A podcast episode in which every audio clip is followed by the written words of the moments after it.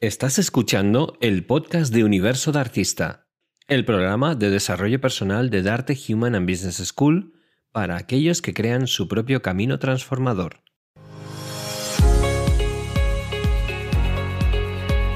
Comenzamos el sexto programa de Universo de Artista. ¿Cómo estás, Patricia? Pues muy bien, muy encantada ya de, seis programas. Esto ya va rodando, esto es una Oh, maravilla. Nos estamos es haciendo genial. mayores ya aquí Sí, sí, todo. sí, ¿eh? sí, sí, sí, ya estamos entrando en la infancia terrible esta de los Sí, 6-7 sí, años. que empezamos a, tener esas rabietas y esos Mm. momentos de quiero más, quiero más. Sí, sí, pero eso, vamos a dar más. Vamos a Oye, dar más. tenemos hoy unos invitados excepcionales. ¿eh? Guau, y hay programazos, sí, sí. Programazo, Sí, programón, sí, sí, diríamos, Sí, aparte así. de las noticias y de los eventos que contaremos, tenemos sí. eh, invitada para dar nuestra clase de Universidad de Coaching, a Isabel Trueba, la tendremos para hablar de neurocoaching. También tenemos a Alicia. Alicia Gutiérrez, que se formó en Dart en Hall of Fame y Sí, nos sí. va a contar algo maravilloso, cómo meditar a través de la creatividad. ¿Se puede hacer eso? Hombre, sí, sí, aunque no te lo creas, se puede. Y luego tenemos una celebrity celebrity. De los mejores. Sí, sí, sí, Top, lo, top, puedo- top. Lo, lo digo. Sí, por favor, venga. María Alonso Puig. María Alonso Puig, el gran aquí- María Alonso Puig. Va a estar aquí con nosotros y bueno, pues vamos a hablar pues, de desarrollo personal y, y de, de liderazgo y de, y de todo lo que podamos con él. De coaching, de, de todo este tipo de cosas. Y bueno, dan- dar un beso a todos nuestros oyentes y también dar las gracias a nuestro querido Sergio Alberto, siempre en los controles. Tenemos también a Samu, que nos está llevando toda la parte audiovisual. Tenemos a nuestra querida Nuria, Nuria Pérez, y también pues nosotros dos, que aquí estamos siempre al pie del cañón. Así que bueno, ¿empezamos o qué? Empezamos. Venga.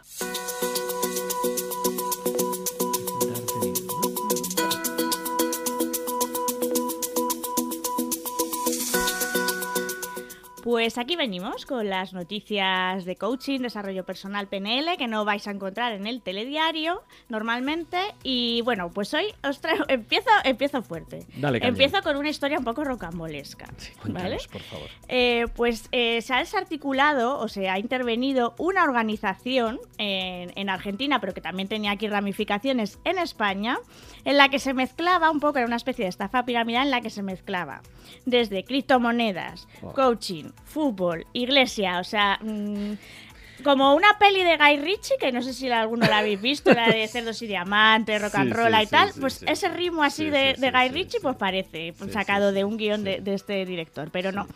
O sea, realmente, a ver, esto tiene una parte negativa que queremos denunciar, ¿no? Porque la empresa, que esta empresa de estafa piramidal que se creó hace unos cinco años, se creó bajo la etiqueta de ser una especie de escuela de coaching y liderazgo. Falsa escuela de coaching y liderazgo, por supuesto, en la que ofrecía no solo paquetes educativos, sino también criptomonedas avaladas por oro. Aquí ya sonaba todo un poco raro, pero es que el siguiente paso ya sonaba fatal, que eran los clientes debían de firmar un contrato con la escuela para recibir servicios de coaching ontológico espiritual Toma ya. Sí, y para ello tenían que dar 2.000 dólares que no recuperaban, por supuesto, y les prometían que además de darle este falso mm, coaching, podían recuperar la inversión eh, multiplicada por 7 y siempre y cuando además trajeran a nuevos clientes. Vamos, una estafa piramidal ¿Cómo en no? toda regla, ¿no? Como se conoce. Claro. Eh, claro, lo bueno ya se ha desarticulado, el hombre que la llevaba ha desaparecido como alma que lleva el diablo, porque lógicamente lo que estaba haciendo pues no- era de todo menos coaching y menos una escuela de coaching. Y bueno, es verdad que es una historia muy rocambolesca que te da un poco mm, de, para reírte, ¿no? De, de- de lo raro que es todo, pero desde aquí denunciamos que, que esto es lo que mancha mucho el coaching, que se utilicen este, este tipo de, de empresas falsas o piramidales para, mm, para, para manchar el nombre del coaching y la labor real que, que ejerce el coaching. Claro, es que aquí mirando incluso su página web Mm. es, es todo como, como dices tú, ¿no? Huele mal desde, desde el principio. Pero es verdad que hay muchísimas personas que no tienen ese- esas referencias y a veces pues, bueno, pues tienen la mala suerte de caer en este tipo de, de situaciones, en este tipo de estafas. Y bueno, pues para nosotros es lo que decimos siempre, em, si te vas a formar con una escuela, con alguien, por favor, tómatelo en serio. Esto no estamos hablando de cualquier cursito, sino que estamos hablando de una formación muy seria, muy sólida Eh, y busca, busca profesionales, busca personas que, que ya hayan salido de ahí, busca, mira a ver en internet eh, todas las referencias. Puede haber eh, referencias buenas, malas, regulares, pero por lo menos eh, hace ese, hace ese mm, proceso ¿no? de búsqueda, porque si no al final puedes caer en este tipo de situaciones. Hoy en día el coaching es verdad que el coaching profesional puede cambiarte la vida y te da tiene muchísimos muchísimos beneficios a nivel personal, a nivel profesional, en todos los niveles. Y entonces bueno, pues aquí a río revuelto, ganancia de pescadores y hay mucho mucho listillo que entra en este mundo y, especialmente en eh, que además cuando te empiezan a mezclar, ¿no? Como estás diciendo, o sea, por un lado el coaching ontológico, por otro lado las cripto, por otro lado las NFTs, por otro lado, es decir, todo lo que eh, parezca así como dicen los americanos shiny objects, ¿no? Objetos brillantes Ve con mucho cuidado, observa, yo no digo que no, que hay que tener la mente abierta, por supuesto que sí, pero observa, compara, como decía, y si encuentras algo mejor, cómpralo. No, ahora en serio. Em, y entonces, bueno, pues este tipo de situaciones me alegro que de alguna manera haya sido, haya sido mm, pues puesto en la luz y que, y que pues la gente que haya caído, porque como dices tú, incluso tenían eh, en España, yo les había echado un vistazo en su día, Alicante, se llama Generación Zoe concretamente. Generación Zoe y la persona que en este caso ha sido pues eh, buscada como centro de, de, todo este engranaje de estafas es Leonardo Cositorto. Leonardo Cositorto. Y bueno, podéis ver aquí en su página web y bueno, pues la verdad es que en sí misma, como bien dices, eh, pues eh, ya pintaba mal la cosa y hay que tener muchísimo cuidado, así que por favor cuando estés dispuesto a aprender coaching, busca y mm, tómatelo en serio. Y no caigas en cualquier cosa, porque normalmente no te van a pedir dinero más que para pagar el curso, como podrías pagar otro tipo de formación pero no te van a pedir dinero que van a utilizar para hacer inversiones ni cosas de esas. Eso, mucho cuidado porque, porque oye, el dinero cuesta mucho ganarlo y, es muy fácil perderlo en cosas de estas. Eh, me viene muy bien esta noticia para hilar con la otra, porque mm, es una noticia que ha salido en Psicología y Mente, que son 10 claves para detectar a un coach poco o nada profesional. Si las personas que se acercaron a esta organización hubiesen tenido esta noticia, pues igual hubiesen pasado este filtro de 10 pasos y habrían dicho, pues vosotros de coach tenéis nada y menos. Pero bueno, entonces nada, te voy a explicar cuáles son las 10 claves que, que dan para detectar a un coach o nada profesional. Por un lado, uno carece de certificaciones. Es verdad que la profesión de, coach no está todavía eh, colegiada, ¿no? Como los abogados o los médicos, por ejemplo, pero sí que existen asociaciones y organismos como ICF o ASESCO en España que eh, dan certificaciones que garantizan que esa persona que está ejerciendo como coach ha tenido unas horas de estudio y unas prácticas que les acreditan como tal. Es decir, no hay un respaldo como un colegio, pero sí que se lucha porque haya. Entonces, los coaches que tengan esas certificaciones no van a tener ningún problema en mostrártelas. De hecho, van a estar orgullosos de mostrarlas para que digas, oye, que yo me he formado bien y que yo soy profesional. Así es que. Mm, certificaciones, y si puede ser de certificaciones reconocidas como son ICF, como son ASESCO y, asociaciones serias que llevan tiempo en el mercado. Eso es lo más importante. Luego, otro, eh, un coach que no sea nada profesional tampoco te va a hablar ni de su fórmula ni de su formación o como mucho te dirá que se ha formado en dos días. Mm, no, dos días, cursos de coaching de dos días no existen, o sea, para ser coach profesional. Así es que eh, si tú vas a pedir unos servicios de, de coaching, no dudes en pedir al, al, coach que te diga dónde se ha formado, las certificaciones que tiene y si te habla tranquilamente de ello y te ofrece toda esa información, estate seguro de que estás entre un coach profesional. Exactamente, porque hay muchísimas cosas en el mercado que la verdad es que dan mucha tristeza. Y tú, yo sé que muchas veces abogas incluso o defiendes que hasta los propios eh, clientes, que sean ellos, que no tengan miedo en pedir esa información a su coach, porque si él es, es legal, es, es todo lo, o sea, hace bien su profesión, no tendrá ningún problema en decirlo.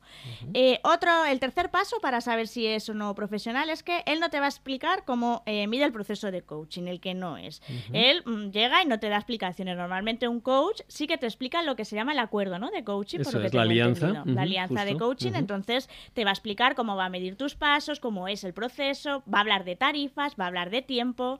Tiene que darte todo claro. Si uno se niega a hablar y él quiere estar ahí, Sí, Eh. sobre todo ese son las reglas del juego, ¿no? Básicamente del coaching que te va a permitir a entender sobre todo si ese cliente es para ti, por un lado, eh, si en el caso de que seas coach, o de si tú estás a gusto con ese coach. O sea, esa primera sesión de exploración para mí es fundamental a la hora de que una persona pueda, pueda elegir, ¿no? O sea, que no se comprometa directamente y decir, bueno, ya está, y se acabó, ¿no? Y se empieza el proceso de coaching sin más. Vale.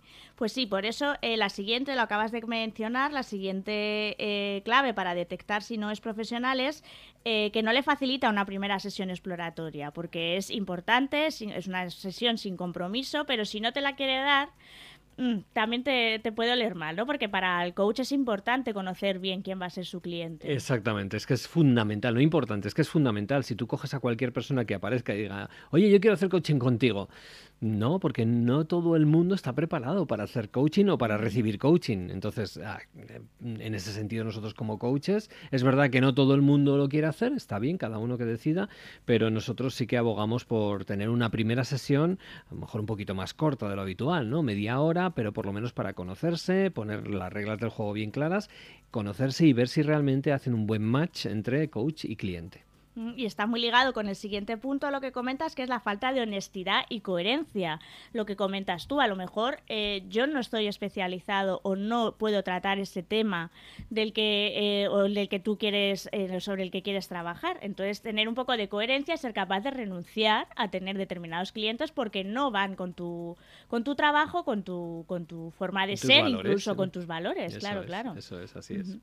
Igual, el otro siguiente paso, si él eh, no es profesional un coach que no sabe delegar o derivar. Mm. Aquí eh, está muy ligado con el tema de la psicología, por ejemplo. Hay muchos eh, coach que se meten a lo mejor en terrenos, coach que no son profesionales, en terrenos que no deberían, eh, traumas o problemas mentales que no deberían. Porque la labor de un buen coach es saber eh, determinarlos, a saber detectarlos y decir, oye, yo creo que este paso es mejor o esto, que vayas a un psicólogo. Es que es muy ¿no? importante tener en cuenta que, que cuando trabajamos con las personas, trabajamos con lo que es esa persona en su globalidad, no solamente sus ideas, sino también sus emociones, sus pensamientos, su liderazgo interior. Y hay veces donde ves que, eh, bueno, pues la, la situación a lo mejor no, no invita a que esa persona pase por un proceso de coaching. Y a partir de ahí estaría muy bien que el propio coach tenga eh, esos momentos donde puede identificar cuando una persona tiene un trastorno y entonces le tienes que derivar que cuando una persona pues está bien, su vida va más o menos bien, pero quiere mejorarla ¿no? en distintas situaciones. Entonces, eh, ese conocimiento de cuándo un coach debe derivar es muy importante para un coach profesional. Y tampoco es un coach profesional si no se ha trabajado a sí mismo antes. Que eso es fundamental, el trabajo interior previo. No te puedes poner delante de nadie si antes no te has trabajado tú, ¿no? Claro, y es una de las cosas que muchas veces las escuelas se olvidan de hacerlo y de, y de, y de ayudar a sus, a sus alumnos a desarrollarlo. Es tan importante el conocimiento de coaching, de lo que es la, la estructura de una sesión o cuál es la parte más, digámoslo así, más eh, cognitiva. Tan importante eso como todo lo que son la gestión de, tu presencia, tu gestión emocional, tu gestión incluso de, estado ¿no? en cada momento y, trabajarte a nivel de desarrollo personal todos los días. Entonces, de la misma manera que te lavas los dientes y que te aseas, ese trabajo personal diario es fundamental. Eh, la siguiente, eh, ya solo nos quedan tres. eh, la siguiente clave para detectar a un coach poco nada profesional es que juzga o pone etiquetas. La persona que juzga o pone etiquetas en una sesión de coaching no puede ser un coach profesional. Hombre, esto es muy, como muy obvio, ¿no? Pero es verdad que hay algunos coaches que se denominan tal simplemente por el hecho de que les gusta el nombrecito y como dicen que está de moda, pues se lo ponen. Entonces son consultores o, o mentores directamente que lo que hacen es dar consejos, ¿no? Como es Da- dar consejos que para mí no tengo, Sí, ¿no? Bueno, pues consejos hay... vendo que para mí no tengo. Eso es, consejos vendo que para mí no tengo. Y, y en este caso, pues hay muchos eh, consultores que dicen, "Ah, pues yo esto, esto del coaching es lo mismo que llevo haciendo toda la vida. Y no tienen absolutamente nada que ver. No han entendido nada de lo que es la base del coaching, que es precisamente que sea el propio cliente quien encuentre la solución a sus propios nudos. En el momento en el que tú estás dándole la solución a sus nudos, en realidad la solución es tuya, no del coachee o del cliente. Con lo cual no ha entendido nada de lo que significa eh, la grandeza del propio coaching. Así que si juzga, te pone etiquetas, te dice lo que hay que hacer, huye despavorido. Y de igualmente, de igual forma, eh, huye también si te ofrece consejos y frases de autoayuda. Como me gusta a mí decir, frases de sobrecito de azúcar, de estar de...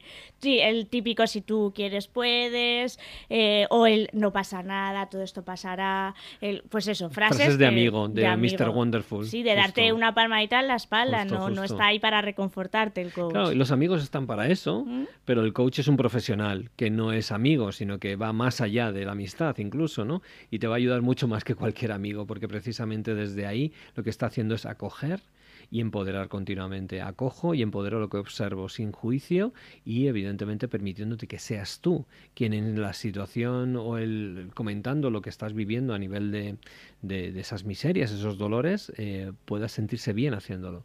Y sin embargo, cuando estás con un colega y empiezas a hablarle de tus miserias, te dice, ah, no pasa nada, o este tío es un capullo, tal, tal, tal, tal. Evidentemente lo que está haciendo es eh, seguir ahondando en la miseria de la propia persona. ¿no? Entonces, muy importante, ni consejos, ni frases de autoayuda, ni etiquetas, ni juicio. Y ya por último, la última clave para detectar a, un falso profesional del coaching es eh, que no realiza una escucha activa, que no se para a escucharte activamente, te interrumpe en cada momento. Mm, ¿Eso cómo, cómo lo ves, Enrique?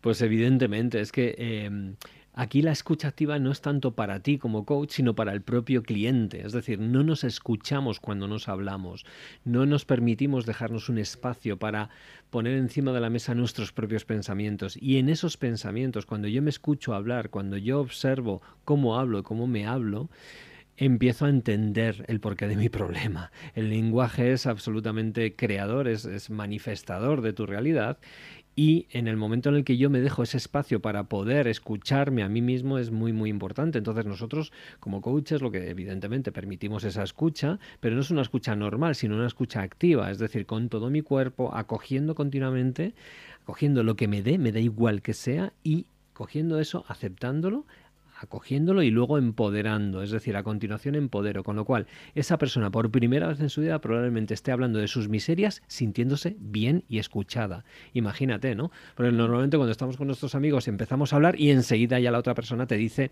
su punto de vista, etcétera, en realidad está hablando consigo mismo, es decir, nuestros amigos hablan con ellos mismos y nosotros con nosotros mismos. Con lo cual, al final, el que una persona realmente te ofrezca todo ese lienzo para que pinte su situación y que además lo que pintes sea acogido por parte del otro es una maravilla y eso es la grandeza y la magia del coaching. Bueno, pues hasta aquí las noticias de hoy que te traigo. No, está mal, ¿eh? No, no, han sido noticias para, digamos, reivindicar la buena profesión del coaching y la, el buen ejercicio del coaching. Exactamente, que es muy, muy importante formarse bien, formarse en el sitio adecuado y de verdad esto no es baladí, esto es importante, es una profesión que cada vez va a más, está yendo a más. Necesitamos ser muy profesionales los coaches que nos dedicamos a ello, así que a por esa grandísima profesionalización de esta grandísima profesión. Y ahora vamos a dar paso a Nuria Pérez, que nos va a venir a contar un poco qué eventos podemos tener por delante. Venga, pues vamos allá.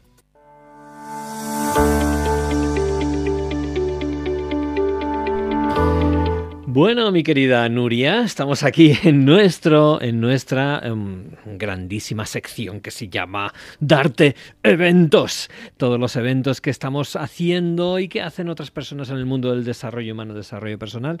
Y en este caso vamos a hablar de uno de los eventos que en este caso también organizamos nosotros. Sí, sí. Hoy vamos a responder un poco a la pregunta de ¿se puede caminar sobre brasas de 500 grados sin dolor? O sea, wow, wow, ¿no? Eso dije yo la primera vez que me encontré con esta situación y dije, wow, pues si lo puede hacer la gente, el mundo y encima salen súper empoderados, ¿por qué no voy a hacerlo yo, no? Y eso sí, con muchísimo miedo lo probé y fue un cambio de vida. Sí, o sea, el antes y el después de tu primera vez haciendo firewalking. Claro, es que fíjate, eh, es que esto no tiene trampa ni cartón, ¿eh? esto no es que digas, no, es que es fuego de mentira, o, es, o son unas brasas que no queman, no, o sea, estamos hablando de 500 grados de verdad, porque además tú tienes un pirómetro de estos que te mide la temperatura, en este caso de las brasas, y pone 500 grados. O sea, bueno, varía entre 300 y 500. Entonces, si tú sabes que además la piel empieza a quemarse con el sol, cuando estamos ahí en la playa, con 30 grados, y ya te quemas, imagínate, evidentemente, con 500 grados o 300 grados. Aquello puede ser tremendo. Entonces hay una parte de tu mente que dice no, no, ni de coña, o sea, olvídate. Y hay otra parte de tu mente que dice, bueno, pero si otras personas lo han hecho, ¿por qué yo no lo puedo hacer? Y entonces esto lo que hace es, tu mente eh, lo que hace es, vale, tengo miedo y ¿qué es lo que hago? Actuar. Entonces si ante el miedo actúo, luego en otra situación en mi vida donde también tenga mucho miedo, ¿qué voy a hacer?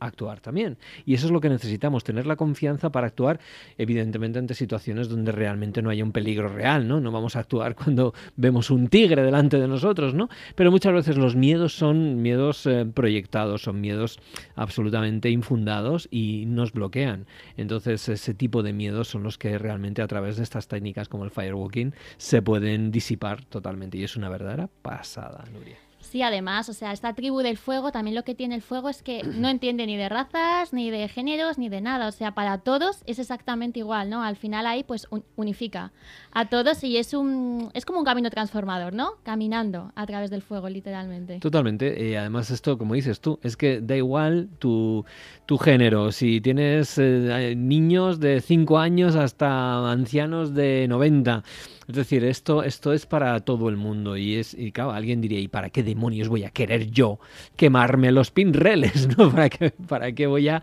caminar sobre el fuego? Vale, pues en este caso es, una metáfora, evidentemente, ¿no? No solamente caminar sobre el fuego, sino otra serie de dinámicas que hacemos que se han hecho durante toda la vida, es decir, todo lo que son los ritos de paso son precisamente ritos metáforas de convertirte en un adulto, convertirte en alguien que realmente tiene esas capacidades y crecer en todos los sentidos y eliminar los miedos y los bloqueos que a todos tenemos en nuestro día a día. ¿no?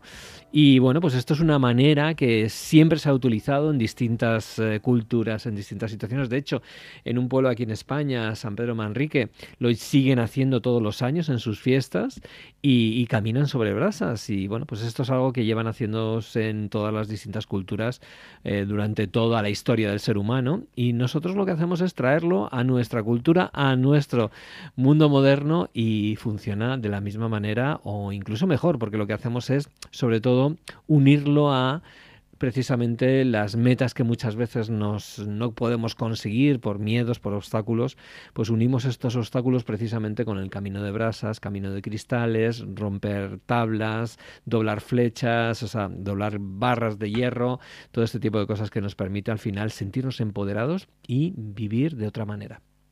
Al final son muchas dinámicas de alto impacto que lo que consiguen es que en, muy poco tiempo ¿no? hagas un cambio que pueda perdurar en el tiempo.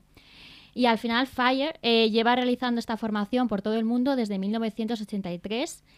Y bueno, dentro de nada lo vamos a tener aquí en Madrid en directo. Así es, así es. Nosotros además eh, yo tengo el honor de dirigir esta empresa, Firewalking Institute of Research and Education en España.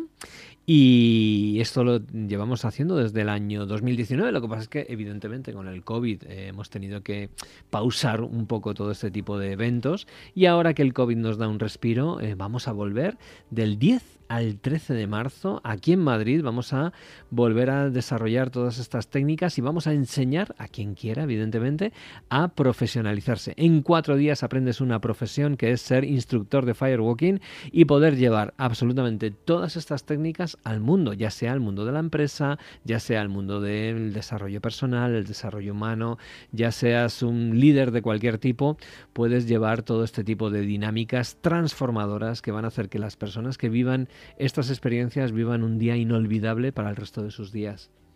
Sí, y además el 13 de marzo tenemos también un evento muy especial de Alcanza tus metas. Eso es. Que es un taller intensivo de un día que revela los secretos de cómo lograr cualquier objetivo. Así es. Así que ir pensando qué objetivo queréis lograr, porque la fecha ya la tenemos. La fecha la tenemos el día 13 de marzo, desde las 10 de la mañana hasta las 9 de la noche, un día completo para traerte tus metas y nosotros con todas estas técnicas del firewalking y otra serie de actividades vamos a hacer que pierdas todos los miedos y alcance tus metas este año sí que sí. Y bueno, ¿dónde se pueden apuntar? Se pueden apuntar en firewalkingspain.com eh, y o enviándonos un, simplemente un mensajito a Universo de Artista, les vamos a atender exactamente igual. Así que eso es, son los planes para estos próximos días, para estas próximas semanas en Darte Eventos. Muchas gracias, Nuria, por traernos estas y más cosas durante este magnífico programa que está siendo hoy eh, Universo de Artista. Hoy está siendo un programa lleno de conocimientos y bueno, vais a flipar con lo que viene ahora. Venga, vamos allá.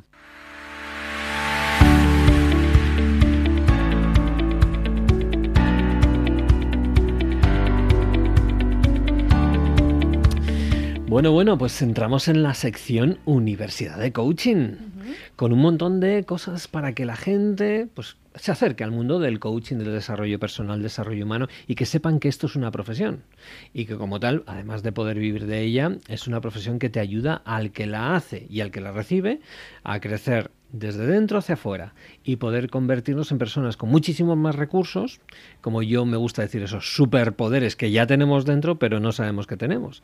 Y bueno, pues eh, hoy en lugar de darla yo, que es, mm, he sido quien de alguna manera he liderado hasta el día de hoy, hoy tenemos una invitada muy especial que va a liderar la sección de hoy.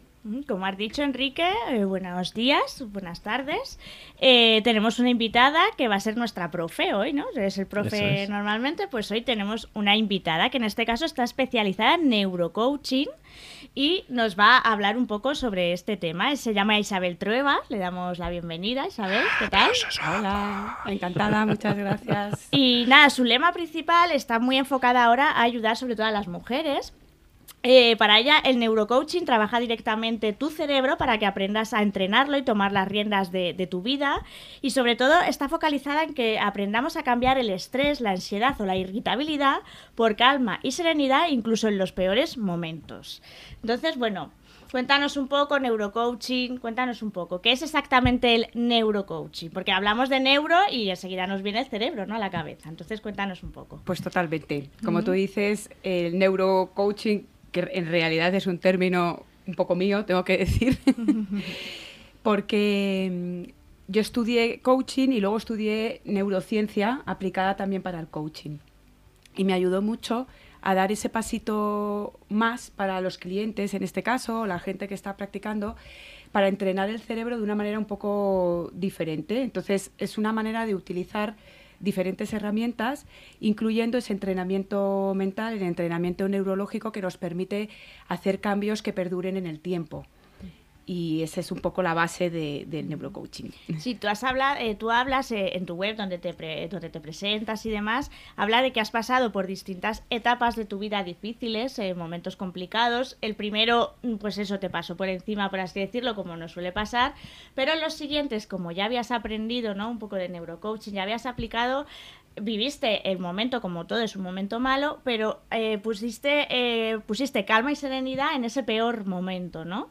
Entonces, ¿cómo, cómo ayudas? Eh, ¿cómo, ¿Cómo puedes conseguir esa calma y esa serenidad en momentos que normalmente te arrollan? Pues desde que te despidan de un trabajo, que tengas una enfermedad preocupante o algún familiar, ¿cómo puedes gestionar, gestionar eso? En este caso, yo te diría que la base de todo es la, el entrenamiento emocional. ¿Por qué? Porque todo lo que percibimos, lo que sentimos, incluso lo que hacemos, las decisiones que tomamos, todo está condicionado por un estado emocional previo. El hecho de que tú, por ejemplo, no estés bien en un trabajo y pienses en un momento dado que quieres cambiar de trabajo, pero si tú sientes miedo o inseguridad al tomar esa decisión, lo más seguro es que no hagas nada por cambiar de trabajo, por ejemplo. Pero si tú ese miedo lo cambias por seguridad, por confianza, sí que te pones en acción. Entonces, las emociones son fundamentales para todo lo que tiene que ver el desarrollo de nuestra vida. Tú me hablabas de momentos complicados, pues ahí con más razón. Cuando tú estás en un momento complicado es porque nadie nos enseña, yo no sé a ti, pero a mí nadie me enseñó nunca a trabajar esas habilidades emocionales. ¿Qué significa eso? Porque también hay un poco, yo no sé si lo ves tú así, pero yo creo que hay un poco también esa corriente de que hay que estar siempre happy, mm. que tenemos que estar siempre bien, todo emociones positivas, y eso tampoco es posible, porque nuestro cerebro no está hecho para que no veamos peligros, no tengamos pensamientos negativos. Entonces, luchar ya, o sea, tener ese objetivo de vida ya causa un estrés de por sí. Entonces, em, como te decía, es muy importante aquí empezar a, entrenar esas habilidades emocionales o ese talento emocional que tenemos olvidado porque nadie nos lo ha enseñado nunca. Yo creo que lo que está comentando Isabel es muy, muy importante y es, eh, es, la clave de todo esto. Es decir, de alguna manera nuestras propias miserias nos han llevado a volver al cole. Y en este caso a un cole, un cole que de alguna manera eh, tenemos dentro incluso. O sea, si somos capaces de poder conectar desde, desde el problema o desde la dificultad, podemos conectar con, con, el, con, con nuestra sabiduría interna, eh, es fantástico. Entonces, de alguna manera, a través del coaching, de la PNL, de, la inteligencia emocional, el mindfulness, todas estas herramientas que utiliza Isabel, está llevando a que, a que muchísimas personas puedan conectar con su solución interna, su sanador interior, interior a través de todo esto y además ella está haciendo una labor maravillosa en el mundo, sobre todo con las mujeres, porque yo entiendo que además eh, en este caso las mujeres, el mundo es de las mujeres. Para mí además en, en, lo que hacemos en Darte la gran mayoría de, de, las personas que nos siguen son mujeres y porque necesitan desarrollar esa capacidad de liderarse, liderar y liderarse y liderar también este mundo. El mundo hoy en día necesita mucha, mucha energía femenina mucha energía de amor, de cercanía, de calidez, y, estamos en una sociedad demasiado eh, masculina en ese sentido de guardar distancias, etcétera. Y bueno, pues además de que a Isabel la conocemos bien porque ha colaborado con nosotros ya en la escuela en distintos eventos que hemos estado haciendo, pues hoy viene a contarnos una, un ejercicio, un ejercicio que ella me comentó, dijo, oh, vamos a contar esto. Y bueno, pues ¿por qué no nos das un poquito de luz desde ahí? Venga, venga vamos para allá. Esto es un ejercicio, como os decía, muy enfocado en trabajar esa estabilidad emocional. Sobre todo es un ejercicio enfocado en aprender a cómo genero yo una emoción distinta a la que tengo que no me está ayudando, que me está bloqueando, como decíamos antes. Eh, yo tengo una emoción que no me permite tomar una decisión que yo sé que es buena para mí, pero en el fondo no soy capaz. ¿Cómo hago para cambiar esa emoción? Porque el cerebro tiene la maravillosa virtud de poderse modelar y nosotros podemos modelar el cerebro para crear unos nuevos circuitos que nos ayuden, entre otras cosas, a crear las emociones que queremos. Imagínate qué maravilla, a mí me parece una pasada. Entonces, este ejercicio es sencillo y no sencillo a la vez, pero nos ayuda de una manera muy gráfica a poder practicarlo. Yo recomiendo que se haga, por ejemplo, en, en momentos de conflicto, cuando has tenido algún conflicto en tu día que te ha llevado a hacer algo de lo que luego te has arrepentido o hacer algo que no ha tenido el resultado que a ti te hubiera gustado, pues sentarte y practicar este ejercicio que vamos a hacer ahora. El ejercicio se trata de seguir el circuito emocional, que es cómo funcionamos, cómo funciona nuestro cerebro desde que tenemos un estímulo, algo que pasa fuera o nos lo creamos nosotros, hasta que hemos actuado y eso tiene un resultado en nuestra vida. Ese circuito, ¿cómo es? Primero es el estímulo, algo que ocurre. Eso lleva a que yo tenga unos pensamientos. La mayoría de las veces esos pensamientos son muy rápidos, muy inconscientes y no nos da casi no nos damos cuenta de que están ahí, pero están pasando ahí, ¿no? Como una cascada, como el agua del río. Esos pensamientos nos llevan a tener una emoción o sentir una emoción. De hecho, cualquiera de nosotros lo podemos comprobar ahora mismo. Si tú empiezas a pensar en un momento muy complicado de tu vida y lo piensas tranquilamente, ya estás sintiendo ese dolor, ese miedo, lo que sea que sentiste en ese momento. Y haz, lo contrario, si piensas en algo bonito, ilusionante, un momento chulo de tu vida, sientes la emoción. Entonces el pensamiento está muy conectado a esa emoción. Como decíamos, la emoción es la que nos impulsa a comportarnos de cierta manera. Si tú estás con un mosqueo enorme, un enfado que te mueres, lo más seguro es que esa impulsividad te lleve quizás a gritar, a decir algo que no te gustaría decir, que no tendrías si tú puedes tener un enfado sereno y no un enfado descontrolado. ¿no? Y luego, evidentemente, esa acción, ese comportamiento tiene unos resultados en tu vida. Entonces, resumo otra vez. El estímulo genera pensamientos, ese pensamiento es una emoción, esas emociones nos llevan a actuar de determinada manera y eso tiene un resultado. ¿vale? Entonces, ¿en qué consiste el ejercicio? Cuando tú has vivido una situación de conflicto, como decía, vamos a poner un, ejemplo. Imagínate que eh, llegas a tu casa, tienes hijos y de repente la habitación de tu hijo está hecha un desastre, está todo tirado por el suelo y en ese momento ese sería el estímulo. En ese momento tú tienes unos pensamientos, como digo, rápidos, que pueden ser este niño es un mal educado, yo qué mala madre soy, X.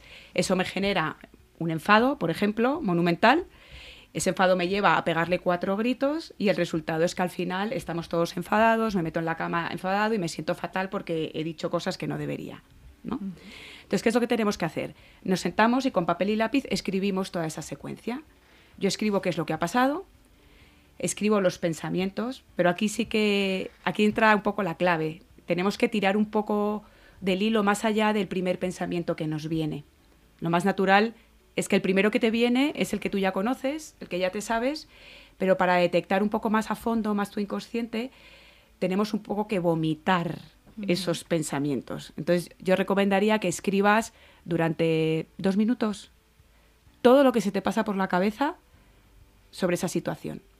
Como decimos, puedes pasar de este niño es un desastre a acabar pasando a qué mala madre soy, o qué mal lo hago, o es mi culpa, porque al final encadenamos los pensamientos. Entonces es importante para hacerlo bien tomarse ese tiempo de vomitar todo lo que salga sin juzgarte, porque a veces te van a salir burradas. Pero sí que es verdad que es la manera de detectar ese inconsciente que en el fondo es el que está activando esa emoción.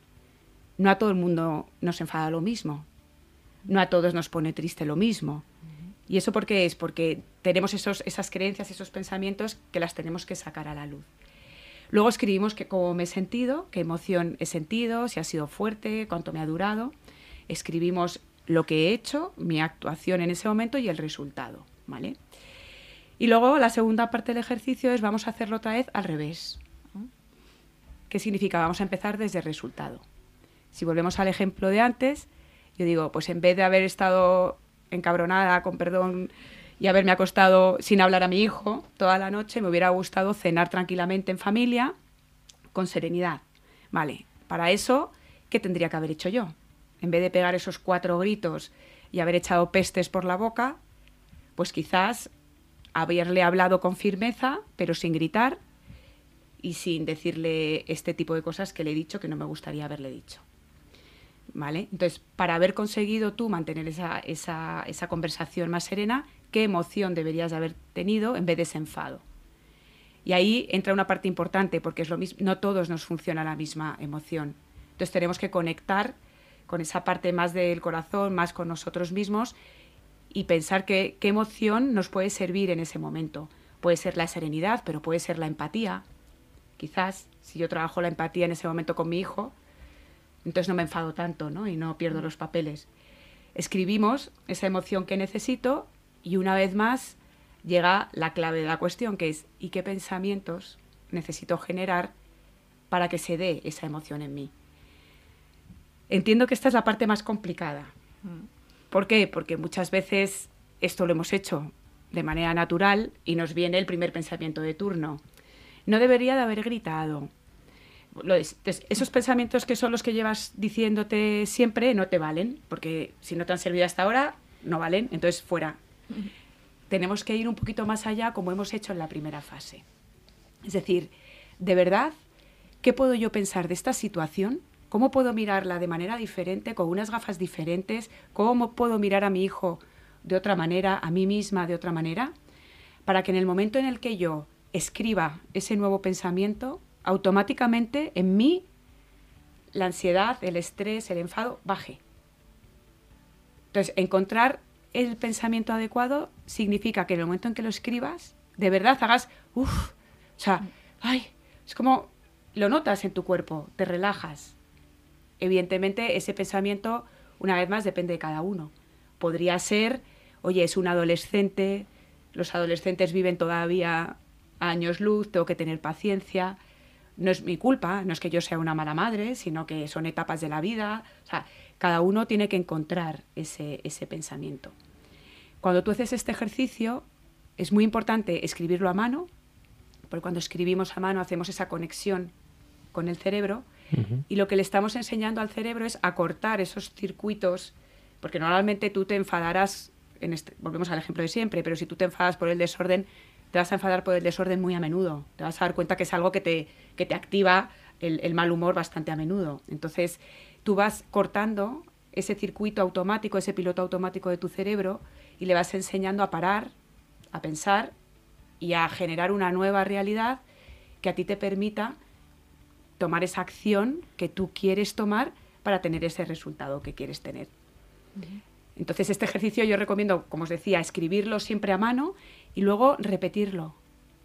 Los conflictos que tengáis así que se repiten más a menudo, vas a descubrir un montón de cosas. Vas a descubrir, por un lado, esas creencias, esos pensamientos que están más detrás, que están activando de verdad esa emoción que, que no puedes controlar, que es muy importante y luego está activando el aprendizaje de cómo cambio yo eso, cómo cambio yo esa creencia, cómo lo miro de otra manera y cómo aprendo a regular esa emoción y generar unas emociones nuevas.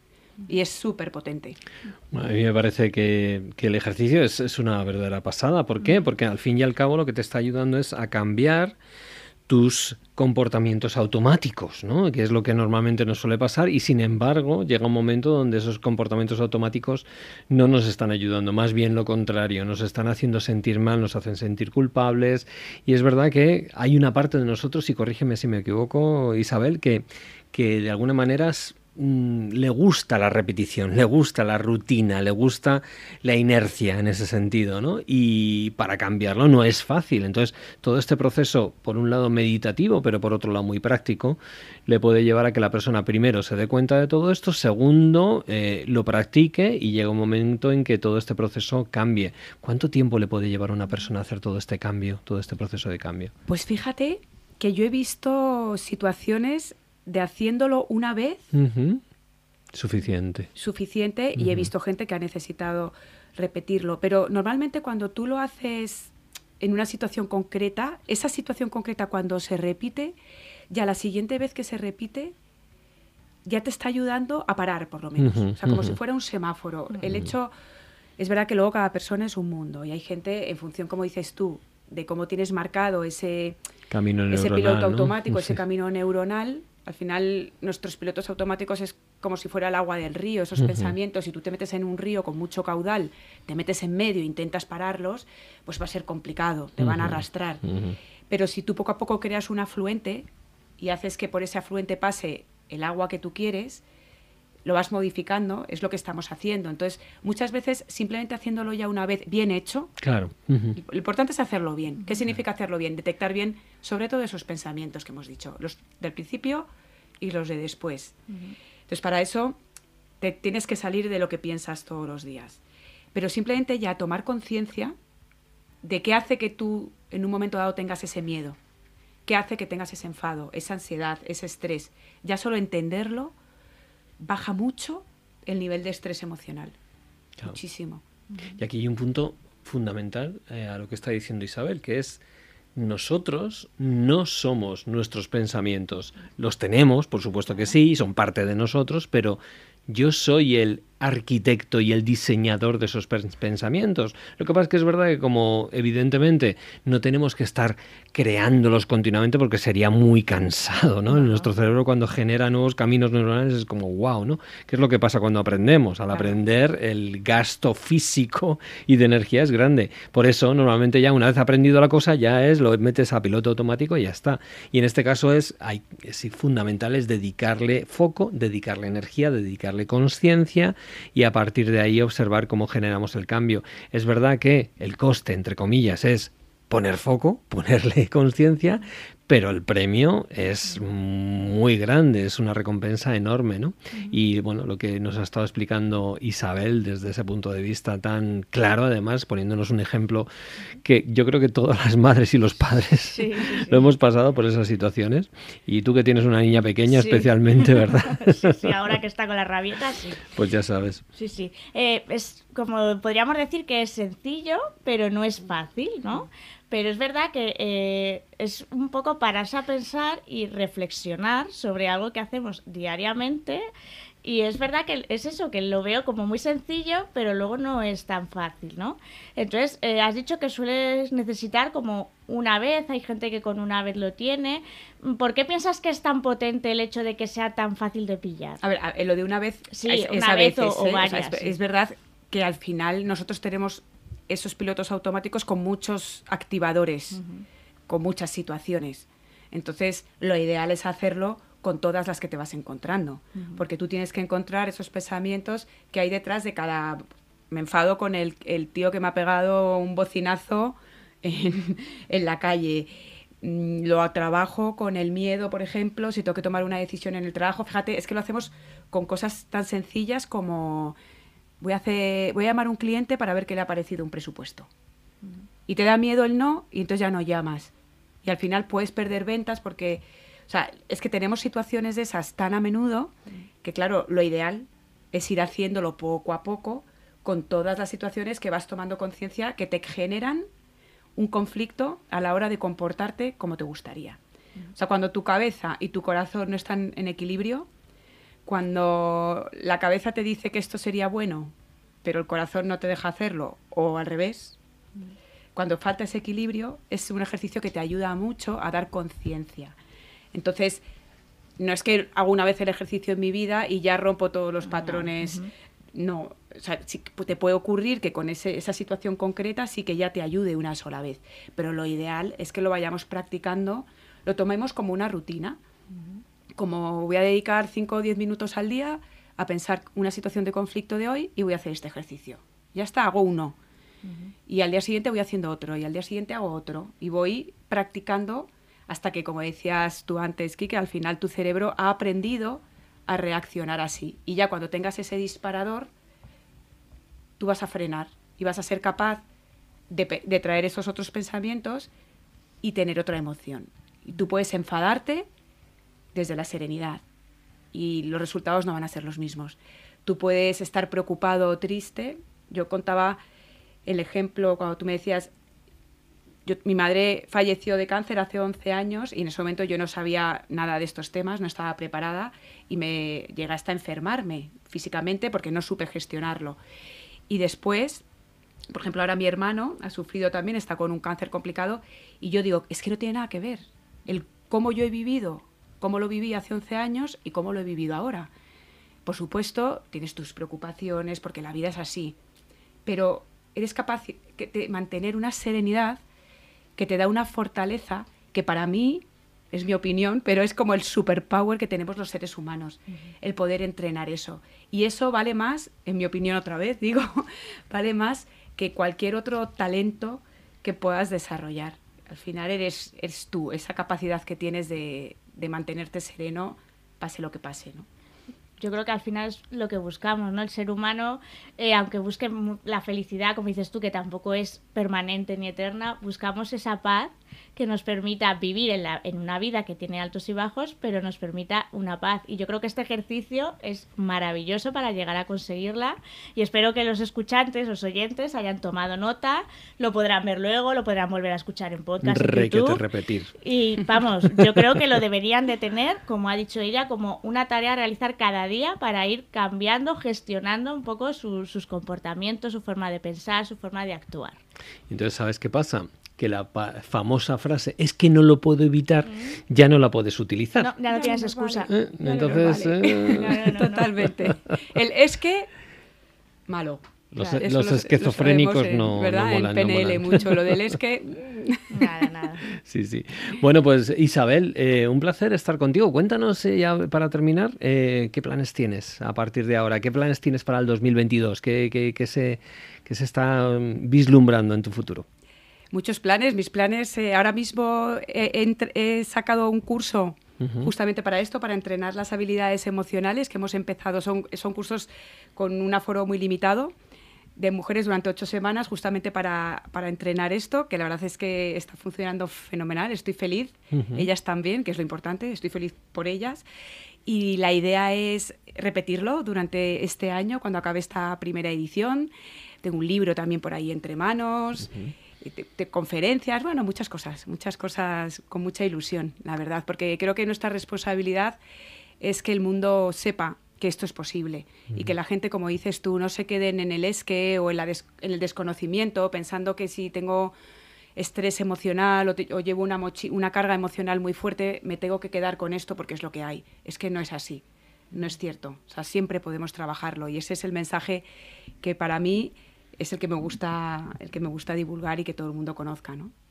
Así es. Pues nos Amén. quedamos con este mensaje, ¿no? Un mensaje maravilloso para esta universidad de coaching, Así para es. aprender. Mensajes como estos son los que necesitamos. Oye, me ha gustado esto de traer invitados a la Universidad de Coaching. sí, ¿vale? sí. Vamos a traer más Sí, sí, gente que te así. quieres quitar, ¿eh? De, de No, no, no. Yo siempre encantadísimo de difundir y dar de dar muchísimo conocimiento al mundo.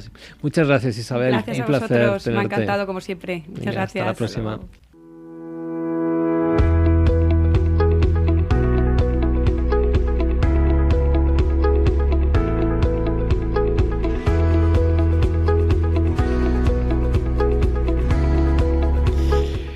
Bueno, pues estamos aquí en esta sección maravillosa que siempre me gusta porque es el Hall of Fame. Patricia, ¿quién tenemos hoy en Hall of Fame? Pues tenemos a alguien muy fame para nosotros, para la Escuela de Darte. Tenemos a Alicia Gutiérrez Rey, que estudió con nosotros, hizo el máster hace casi cuatro añitos ya, lo que nos ha contado. Y bueno, es fundadora de Mind and Tangle y de la Escuela de Meditación Creativa que es algo maravilloso. Y ella se define como entrenadora de mentes creativas, que es algo fascinante porque combina la creación, la creatividad, el dibujo, la meditación. Y bueno, yo creo que, que estará muy bien conocer, conocer lo que hace. Pues sí, dale caña. Muchísimas gracias por venir. Gracias, Alicia. Enrique y. Patricia. Gracias por invitarme. Bueno, cuéntanos, cuéntanos, Alicia, sobre todo tu, tu paso por la escuela, ¿qué supuso para ti ese paso por, por darte? Pues yo no, no sé si te acuerdas, Enrique, que, que yo estuve mucho tiempo diciendo cómo ligo lo mío con el coaching que me apasionaba, ¿no? El, el arte con el desarrollo personal. Y, y estuve, el, el tiempo que estuve en, en Darte, en el máster, todas las herramientas que saqué, llegué a la conclusión de, de cómo poder unirlo, ¿no?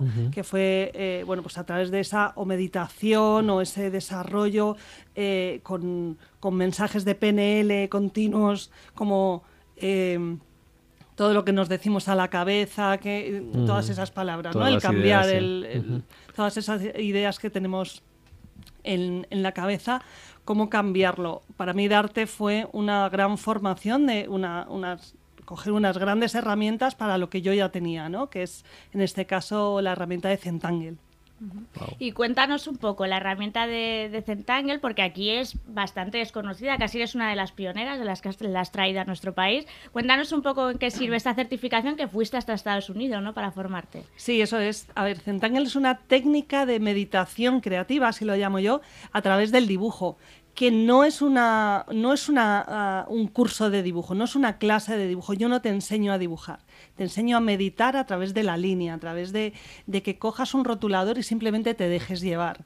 Yo siempre digo que eh, y siempre se dice, ¿no? Disfruta del, del camino y no sola- solamente de la meta. Pues lo mismo esto, no, no tengas expectativas en dibujar, eh, porque Centangle no es un dibujo eh, realista, sino que es muy abstracto, nunca sabes lo que vas a, llegar a dibujar, no, no te puedes no es comparable con nada.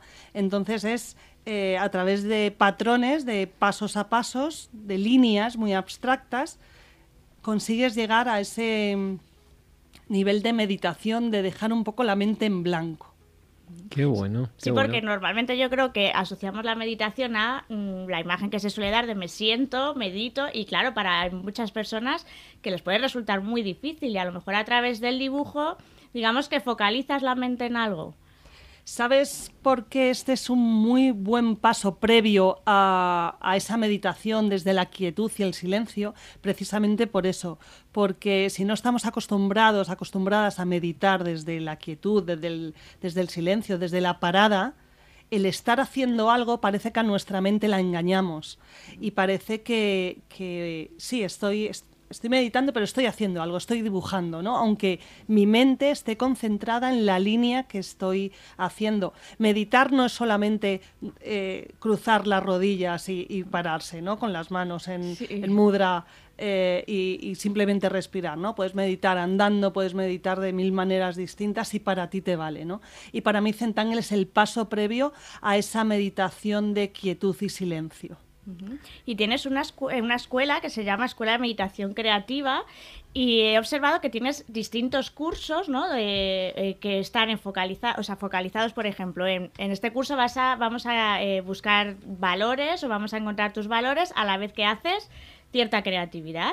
Eh, explícanos un poco cómo es eh, un curso de este tipo para que la audiencia lo entienda, cómo, cómo se es. desarrolla. Eso es. Bueno, decir que eh, la Escuela de Meditación Creativa Online empieza y se desarrolla en, en plena pandemia, cuando yo me, eh, me, me quedo sin cursos en presencial y, y aquello empieza a cambiar, ¿no? Y, a- y aquí es donde eh, pienso mucho en esas herramientas que Darte me dio durante el máster de a ver cómo puedo enfocar esto a nivel online.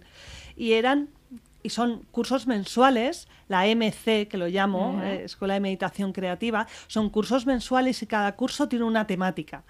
Este mes, por ejemplo, está centrado en los valores.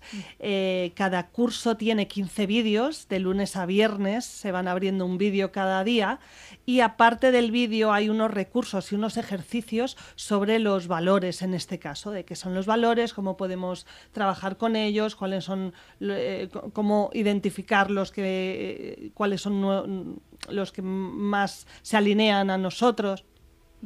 Y a la vez eh, van haciendo determinadas, eh, no sé, creatividades, ¿no? Por así decirlo. Sí, proyectos de Centangle. A la vez que estoy haciendo esos ejercicios, yo mando mucho mensaje de PNL, programación neurolingüística. eh, trabajamos mucho eh, la imagen. eh, hay un vídeo en cada sesión de 15, 20, 25, 40 minutos, depende del vídeo, donde en cada, en cada uno de ellos se va haciendo un trocito de- del proyecto en general. ¿no? Esos proyectos suelen ser de 30 por 30 centímetros, a pesar de que Centangle original en una sesión es una, una pequeña cartulina de 9 por 9. Ajá. O sea, que la amplías y, y Eso demás. se para que amplía, sea. Pues, bueno, para poder dar más conocimiento y, y enseñar más técnicas. ¿no? Dentro de Centangle hay un montón de ellas. ¿Y qué tipo de personas se acercan a ese tipo de, cursos? ¿Son gente que ya tienen desarrollada cierta creatividad o también hay gente que no tiene absolutamente ningún tipo de creatividad, pero sí que buscan una forma de meditar o de calmar ese run run mental a través de otra vía? Pues mira, hay, hay do- como dos tipos de personas. Personas que vienen por la parte más creativa, que lo que les gusta es eh, el dibujo y el, el meditar como tal, el simplemente hacer la línea. Con eso aprenden mucho. Y es que es, eh, en Centangle decimos que no hay error y, y nada es perfecto. Entonces se quitan ahí como una liberación de, de esa perfección que tiene el artista siempre, ¿no?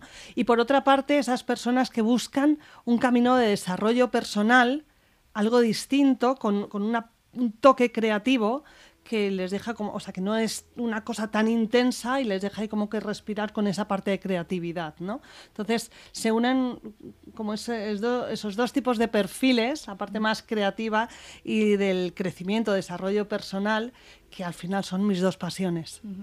¿Y cómo llegaste? Porque eres diseñadora gráfica mm, formada profesionalmente antes del desarrollo personal. ¿Y en qué momento mm, una diseñadora gráfica decide pasarse a la parte de desarrollo personal? Que luego está genial el, nicho que has encontrado o el propósito que has encontrado, pero ¿qué es lo que te llevó a ti a, a irte a un camino tan, tan contrario a lo mejor o tan diferente? Pues mira, esto lleva a justamente febrero 2012, justamente ahora hace 10 años, que a mi pareja y a mí nos despiden de nuestros trabajos. Yo trabajaba en, en equipo de marketing eh, como diseñadora en una ONG, en Ayuda en Acción, y, y decidimos dar, eh, darnos un año sabático, dar la vuelta al mundo. Decidimos, es algo muy bonito, pero que la vuelta al mundo se para a tres meses de empezarla por ataques de ansiedad y ataques de pánico en pleno Brasil, ¿no? Bueno, eh, de- decir que, que si no te gustan las masas de gente,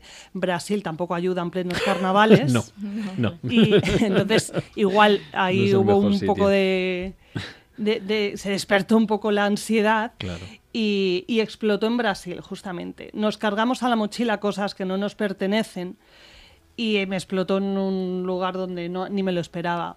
Eh, me volví a España, Julián continuó el viaje, mi pareja, un poquito, dos meses más, y yo me volví a España y la idea era volver, pero yo desde entonces volví en, en- en mayo, más o menos, eh, abril-mayo, y desde entonces estuve prácticamente dos años sin salir de casa, por tema de pánico y tema de ansiedad. Ahí empezaba agorafobia. Eh, ahí, eh, bueno, pues obviamente una, una, esto no iba a ser gratuito y me fui a una terapia y entendí lo que eh, sané con mi pasado, eh, entendí lo que me había pasado, pero ese ogro o esos miedos, esas voces que nos dicen siempre en la cabeza de no, no vas a poder si vas a viajar, aunque sea a Valencia, te va a volver a pasar lo mismo, no puedes viajar. Yo ya estaba cansada, porque siempre ha sido muy viaje- había sido muy viajera y eso no lo entendía. Y, y bueno, pues hasta que llegó un, un momento en que descubrí una, una técnica de dibujo que ponía algo así al anuncio, como aprende a dibujar sin saber cómo. Y dije, va, pues me voy a apuntar, ¿no? Porque en- por entonces quería montar mi propio estudio de diseño. Y me apunté, esto era Centangle, y aquellas voces y, a- y- y aquellos eh, ogros que me insistían en que yo no podía hacer nada, que no iba a ser capaz, aquello me daba cuenta que se paraba con esta técnica de dibujo. Qué bueno. O sea, que encontraste, claro, es genial. Encontraste el propósito mm, saliendo de- del, del agujero, ¿no? Donde te encontrabas. Sí, bueno, después estuve dos años probando esta técnica y, y- y me iba enamorando cada vez más y el logro seguía estando, ¿eh? Es- no, me dejaba, no me dejaba viajar, hasta que hubo un momento que dije, pues me acuerdo unas navidades del 2014, eh, me compro un billete y me compro un- un- una entrada para ser eh, profesora certificada en este método y no por el hecho de ser profesora, sino porque ya estaba muy cansada y era una excusa para ser valiente ¿no? y, enfrentarme a mis miedos. Simplemente iba para eso. Para eso que dejé todo y me volví profesora certificada de Centangle. Bueno, y desde entonces hasta ahora, ¿no? Oye, ¿qué significa Tangle? Tangle es lío, enredo. Ah, lío, enredo. Y entonces mm, tu proyecto es Mind and Tangle. Mind and Tangle. Es mente y enredo. Cuéntanos Eso un es. poco de cómo nació ese nombre. Pues la mente, eh, con respecto a, a, bueno, pues a, a la meditación, a calmar la mente, y el lío enredo con respecto a la creatividad. ¿no? Pues ahí están las dos partes que me gustan, ¿no? La- las dos, los grandes pilares que es Mind and Tangle o que ha sido Alicia siempre. La parte de la meditación, la parte de controlar la mente y no ella, y no ella a ti, y la parte del lío, enredo, que al final te dejes llevar, que, que, que te rindas, ¿no? Que, que sueltes, que, que no pasa nada si hay errores, que no pasa nada si te equivocas. Y al final vamos a, a poner todo en su lugar. Es, esto es un simple papel y un rotulador, no es más. Y a mí lo que me gusta de Centangle y con mi proyecto Mind and Tangle es que para mí es una metáfora de la vida, ¿no? Todo lo que llevo, y, y eso mucha gente sí que me lo dice, es, jo, desde que, desde que practico este método Centangle contigo, lo llevo a mi vida diaria y es, ya no me ya no me peleo tanto conmigo misma, ya no digo qué mal lo he hecho, qué, ho- qué horrorosa soy o, o- o no valgo para nada, sino que me doy una oportunidad y lo hago de nuevo, ¿no? Y si hay errores, continúo y no pasa absolutamente nada, como en la vida misma. No hay goma de borrar, no se puede borrar, pero se puede continuar. Es una metáfora preciosa. Y luego la gente, eh, ¿sabe si luego en su casa siguen practicando este tipo de meditación después del curso? Pues mira, yo pretendo que sí que, que sí que sigan haciéndolo y sí que lo hacen. Lo que pasa es verdad que mucha gente me dice que necesita la voz guiada, mi voz guiada, para hacer estos para hacer las clases, ¿no? Para hacer Zentangle. Hay mucha gente que sí que lo hace, a pesar de que los patrones o tangles de Zentangle eh, están el paso a paso, lo puedes buscar en cualquier libro, en cualquier página web, eh, está el paso a paso. Pero hay mucha gente que sí que necesita mi voz guiada para, para hacer ese trabajo o esa meditación. ¿Y no te has propuesto hacer pequeños podcasts o pequeños igual como futuro de negocio para Me he propuesto muchas cosas, Claro, Como la vida misma. como la vida Sí, sí, misma. claro. Sí, porque yo lo que, lo que observo es que en todas estas, eh, bueno, a los que están escuchando el programa no lo ven, pero los que si lo estáis viendo por YouTube o por otras, otros medios estaréis viendo lo chulo que es todo, todo este dibujo, ¿no? O esta creatividad que se realiza. Me encanta porque es, es una mezcla entre, entre el orden y el caos absoluto, ¿no? Es, es eh, incluso me recuerda a uno de mis, eh, mis dibujantes favoritos, que es Etcher. Etcher, exactamente. Y, y, es muy curioso, o sea, esto, esto tiene una serie de... O sea, ¿cómo empiezas? ¿Empiezas directamente dejando volar tu imaginación o primero enseñas una serie de patrones y luego a partir de esos patrones vemos aquí como unos mejillones o, o por aquí un cerebro, por aquí una especie como de, de esto de mm, ¿cómo se lo que se pone en las paredes, ¿no? De, papel pintado. azulejos. Sí, azulejos, eso. Eh, y luego a partir de ahí tú tiras o cómo, cómo funciona Mira, todas estas cosas tan bonitas. tiene ocho pasos. Ajá. El, el primer paso es trabajar eh, apreciar el lienzo en blanco, esa cartulina, esa tesela que lo llamamos, lo, lo llaman tile los americanos, eh, esa tesela, apreciarla, el, el trabajo desde cero. El segundo punto es simplemente con el lápiz, y ojo que con el lápiz no vamos a dibujar porque no hay goma de borrar, se dibuja directamente con rotulador, sino que el lápiz solamente lo utilizaremos para dar sombras ¿Ah, y sí? volúmenes. Nunca se dibuja a lápiz. En Entonces esto no es un borra, o sea, el lápiz, yo pensaba que el lápiz era el borrador y luego encima ya cuando te quedaba bien y No. borrabas lo que no sabes. No, no, no, lo que no, hacíamos no. de pequeños. Claro, claro. Claro, no, no, no, no, no. No, eh, siempre se dibuja a rotulador. ¿Por qué? Y otro de los de, de las eh, filosofía de Zentangle es que no hay error. Cualquier posibilidad de error da una nueva posibilidad, hay una nueva posibilidad, ¿no? Cualquier atisbo de error da una nueva posibilidad de dibujo. si tú haces una línea recta y de repente se te va la mano y haces una curva, aprovecha para seguir esa curva, no, no intentes arreglarlo con la línea recta, ¿no? Es- a- a- aprovecha esa curva y hazlo. De hecho, tú me puedes seguir con mi guía, con mis manos, pero tu dibujo va a parecer distinto, porque tú tienes tu propio trazo. Los pasos de Zentangle, el apreciar, el crear cuatro puntos para hacer un marco, que normalmente su- todos suelen tener, el unir ese marco, el hacer separaciones a lápiz también, porque cada uno de esos espacios, como podemos ver aquí, por ejemplo, em, son tangles, son, son eh, tangles o, Sí, o líos. patrones Sí. eh, eh, diferentes, dibujar el tangle, el tangle es el, el, el patrón, El patrón. Eh, dibujar el tangle y añadirle la sombra. Y ya por último, los, u- los dos últimos pasos serían nuestra firma, que son nuestras siglas unidas, y por fin, de nuevo, el último paso, volver a apreciar tu tesela ya con la obra creada. Qué chulo. Sí, sí. Me parece una pasada. ¿Y cuánto, cuánto tiempo se tarda en aprender a hacer esta maravilla? Pues bueno, pues eh, el tiempo que tú le quieras dedicar, eh, pero un trabajito Mínimo, de esto- mínimo, para hacer algo de esto y empezar a decir, hola, qué cosas más chulas estoy haciendo. Eso en una clase de dos horas lo puedes, lo puedes hacer. En bueno. hora y media, dos horas, lo que tardamos en dibujar en un 9x9, Ujú. que es impresionante, ¿no? Como en una hoja de 9x9, en un trocito de nada. Es como un posavasos, básicamente. Es como un posavasos. Sí. Puedes estar hora y media o casi dos horas dibujando.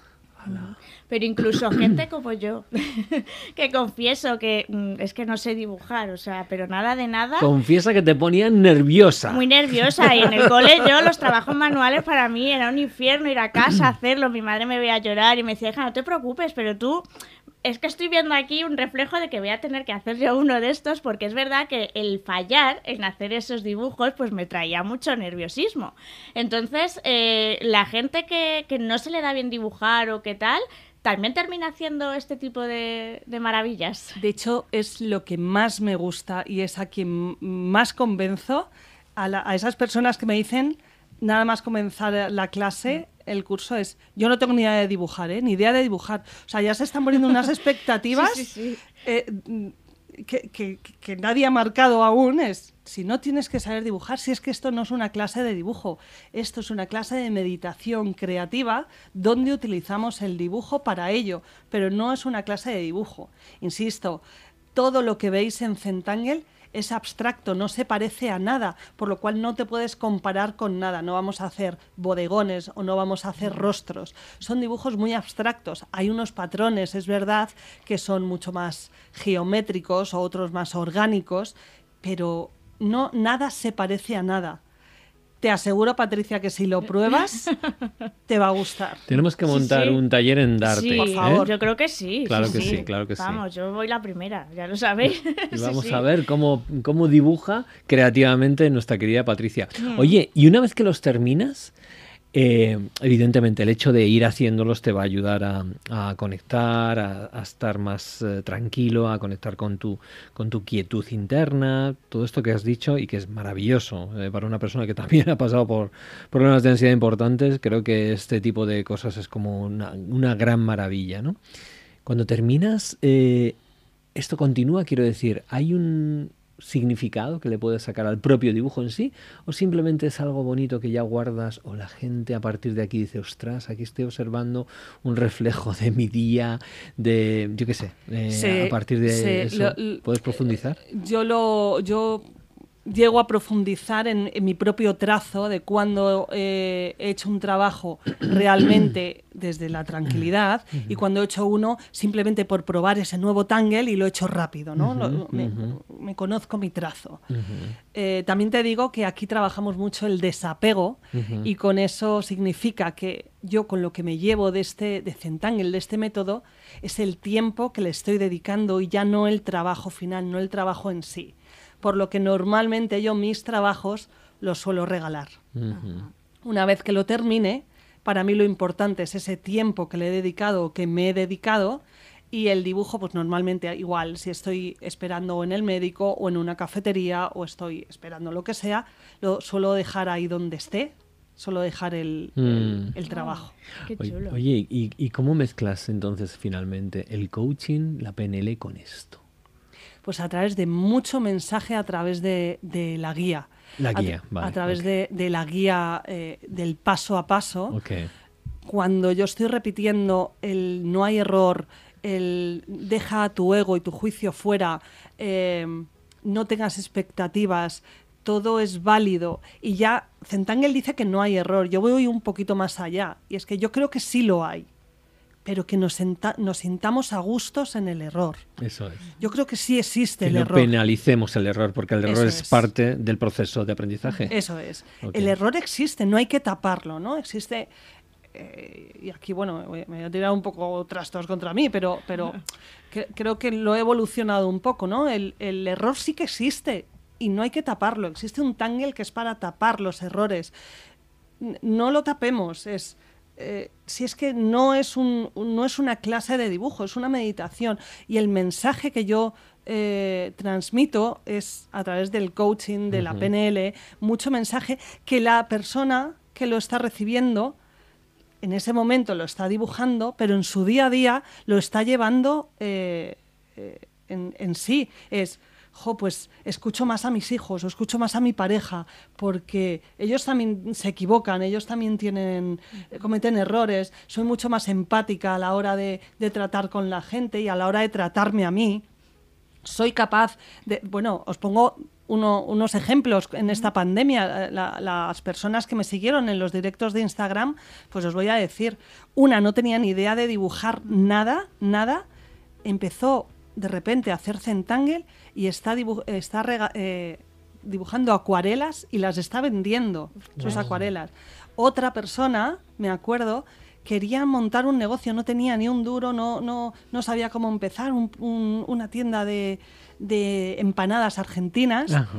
Y junto con un bar, me acuerdo, dice, y, y me, me dice muchas veces, Alicia, es que gracias a ti, a tus directos, yo me he arriesgado y he montado. Puede que no me salga, pero lo he intentado. Y de, de esto lo aprenderé.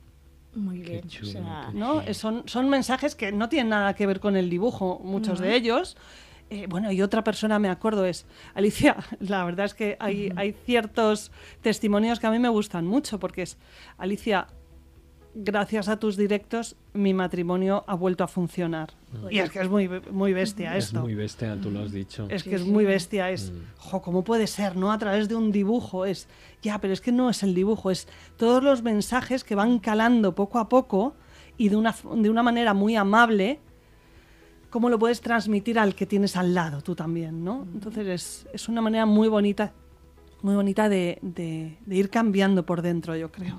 Oye, ¿dónde, ¿dónde se adquieren estos, estos materiales? Porque veo, por un lado, lo- ¿cómo se llama esto? Las teselas. Las teselas, por otro lado, parece un rotring esto. Sí, es un Rotring. Es un Rotring, ¿no? De toda la es un vida, Rotring, lo- que pasa que es marca distinta, es, es una marca, se llama Micron de Sakuras japonesas, sí. con lo que sí, ilustradores dibujan, le dibujan el manga, empezaron a dibujar el manga con ese rotulador, un lápiz 2B Ujú, y un es. difumino, que es un papel Difumino. prensado muy, muy, muy apretado. Con el que haces las sombras. Eso es. Solamente recordamos que en Zentangle se utiliza rotulador para dibujar. El lápiz solamente es para dar los volúmenes. Ok, ¿y todo esto dónde se puede adquirir? ¿En, en tu, en tu página web? En... Pues mira, yo tengo una tienda online Ujú. dentro de Mine and Tangle, que es la tienda de Mine and Tangle, donde están todos los kits, tanto de las MCs, de los cursos, como del material que, que se necesita para, el, para la tienda. Ah, eh, de hecho, este material es tan fácil que tú te vas a una papelería y lo consigues sin problema, ¿no? Lo que pasa que yo pongo también una bolsita que es de Centangle América, donde es que tan solo con esta bolsita y con los tres materiales y dos teselas, jo, te Ya puedes puedes tirar una tarde, lo metes en el bolso, en la mochila, te puedes tirar toda una tarde dibujando y haciendo Vale. nada, ¿no? Y, y sobre todo dejando en paz tu cerebro un rato. Mm, qué importante. Y está revol porque a mí me parece un coaching revolucionario este, un coaching totalmente diferente a lo que yo creo que la gente conoce. Que eh, tienes otra expectativa de futuro, algún plan nuevo que tengas, alguna idea nueva más allá. Que para mí que sepas que esto me parece ya revolucionario, pero ¿estás ya dando vueltas a alguna idea nueva o Estoy, algo? dando, estoy dándole vueltas y, y mi, y mi objetivo, si mi objetivo en, en Darte era unir mis dos pasiones, que era la creatividad y el desarrollo personal de las propias herramientas que aprendí en Darte, ahora tengo otro objetivo que es llevar esto a empresas para la reducción del estrés. Ah, pues genial, genial. ¿Y ya tienes, has testeado ya algo? o- He testeado, sí, sí, sí. Y, y aunque cuesta, porque meterse en empresa cuesta, y, y es verdad que, que hay mentes que les cuesta todavía el, el ponerse a hacer dibujitos, como lo llaman ellos, Sí, eh, claro. algo más despectivo, ¿no? Eh, cuando lo prueban dicen, ostras, es que realmente es- esto me estaba valiendo. ¿no? Cuando destruyes un poco hay unas creencias que, que tenemos, eh, compruebas que, que sí, que es que esto vale para todos, ¿no? Tanto pequeños como mayores, como, como empresarios, como estudiantes. Bueno, pues es, es una herramienta muy, muy potente para calmar y aquietar la mente. Pues nada, que, mm, yo estoy encantado con Sí, esto. sí, estoy alucinada. Hablamos para hacer algo ahí en Darte. En cuanto Encantada. tengamos nuestra nueva, nuevas sí. oficinas, ¿verdad Encantada. que Un sí? taller. Haremos algún tallercito o algo para que el mundo sepa y, y se vengan a hacer esta cosa tan maravillosa como es Centangle. Porque además entiendo que se puede hacer presencial y también por online. O sea, que Claro. en Sí, este- sí, en de este hecho, de hecho eh, en, en la, pan- en la La pandemia. en la pandemia, en el confinamiento, que es cuando creé la escuela online, eh, es que llegué a toda Latinoamérica, Latinoamérica me conoce, Miami me conoce, eh, es que es muy bestia eh, Sí, esto. sí, sí. Entonces, eh, y sobre todo una cosa también, lo presencial es genial y lo necesitamos, pero también descubrí una cosa que en lo presencial, si estamos dibujando todos en una mesa, te comparas con la que tienes al lado, con el dibujo del que tienes al lado. Si lo haces online y a tu ritmo, cuando tú puedas, en tu, en tu escritorio, en tu mesa, lo estás haciendo tú sola o tú solo y no te estás comparando con nadie. No hay manera de compararte con nadie, nada más que con la guía de, de mis manos. Y, y eso es muy, muy, muy potente. Pues mira, tenemos a Rosalía y ahora tenemos a a Alicia que va a ir a toda Sudamérica y a todos los países latinoamericanos como gran embajadora de Centangle, en este caso con su proyecto. Tangle. Claro que sí, que sea embajadora de artista. Hombre, tiene que claro, ser. sí, sí, sí. Y yo, vamos, creo que te auguramos un futuro muy prometedor, Muchas muy gracias. revolucionario y, y muy artístico. Muchas gracias, Patricia Pues Enrique. muchísimas gracias por venir. Gracias. Esta es tu casa. Gracias. A siempre. Chao.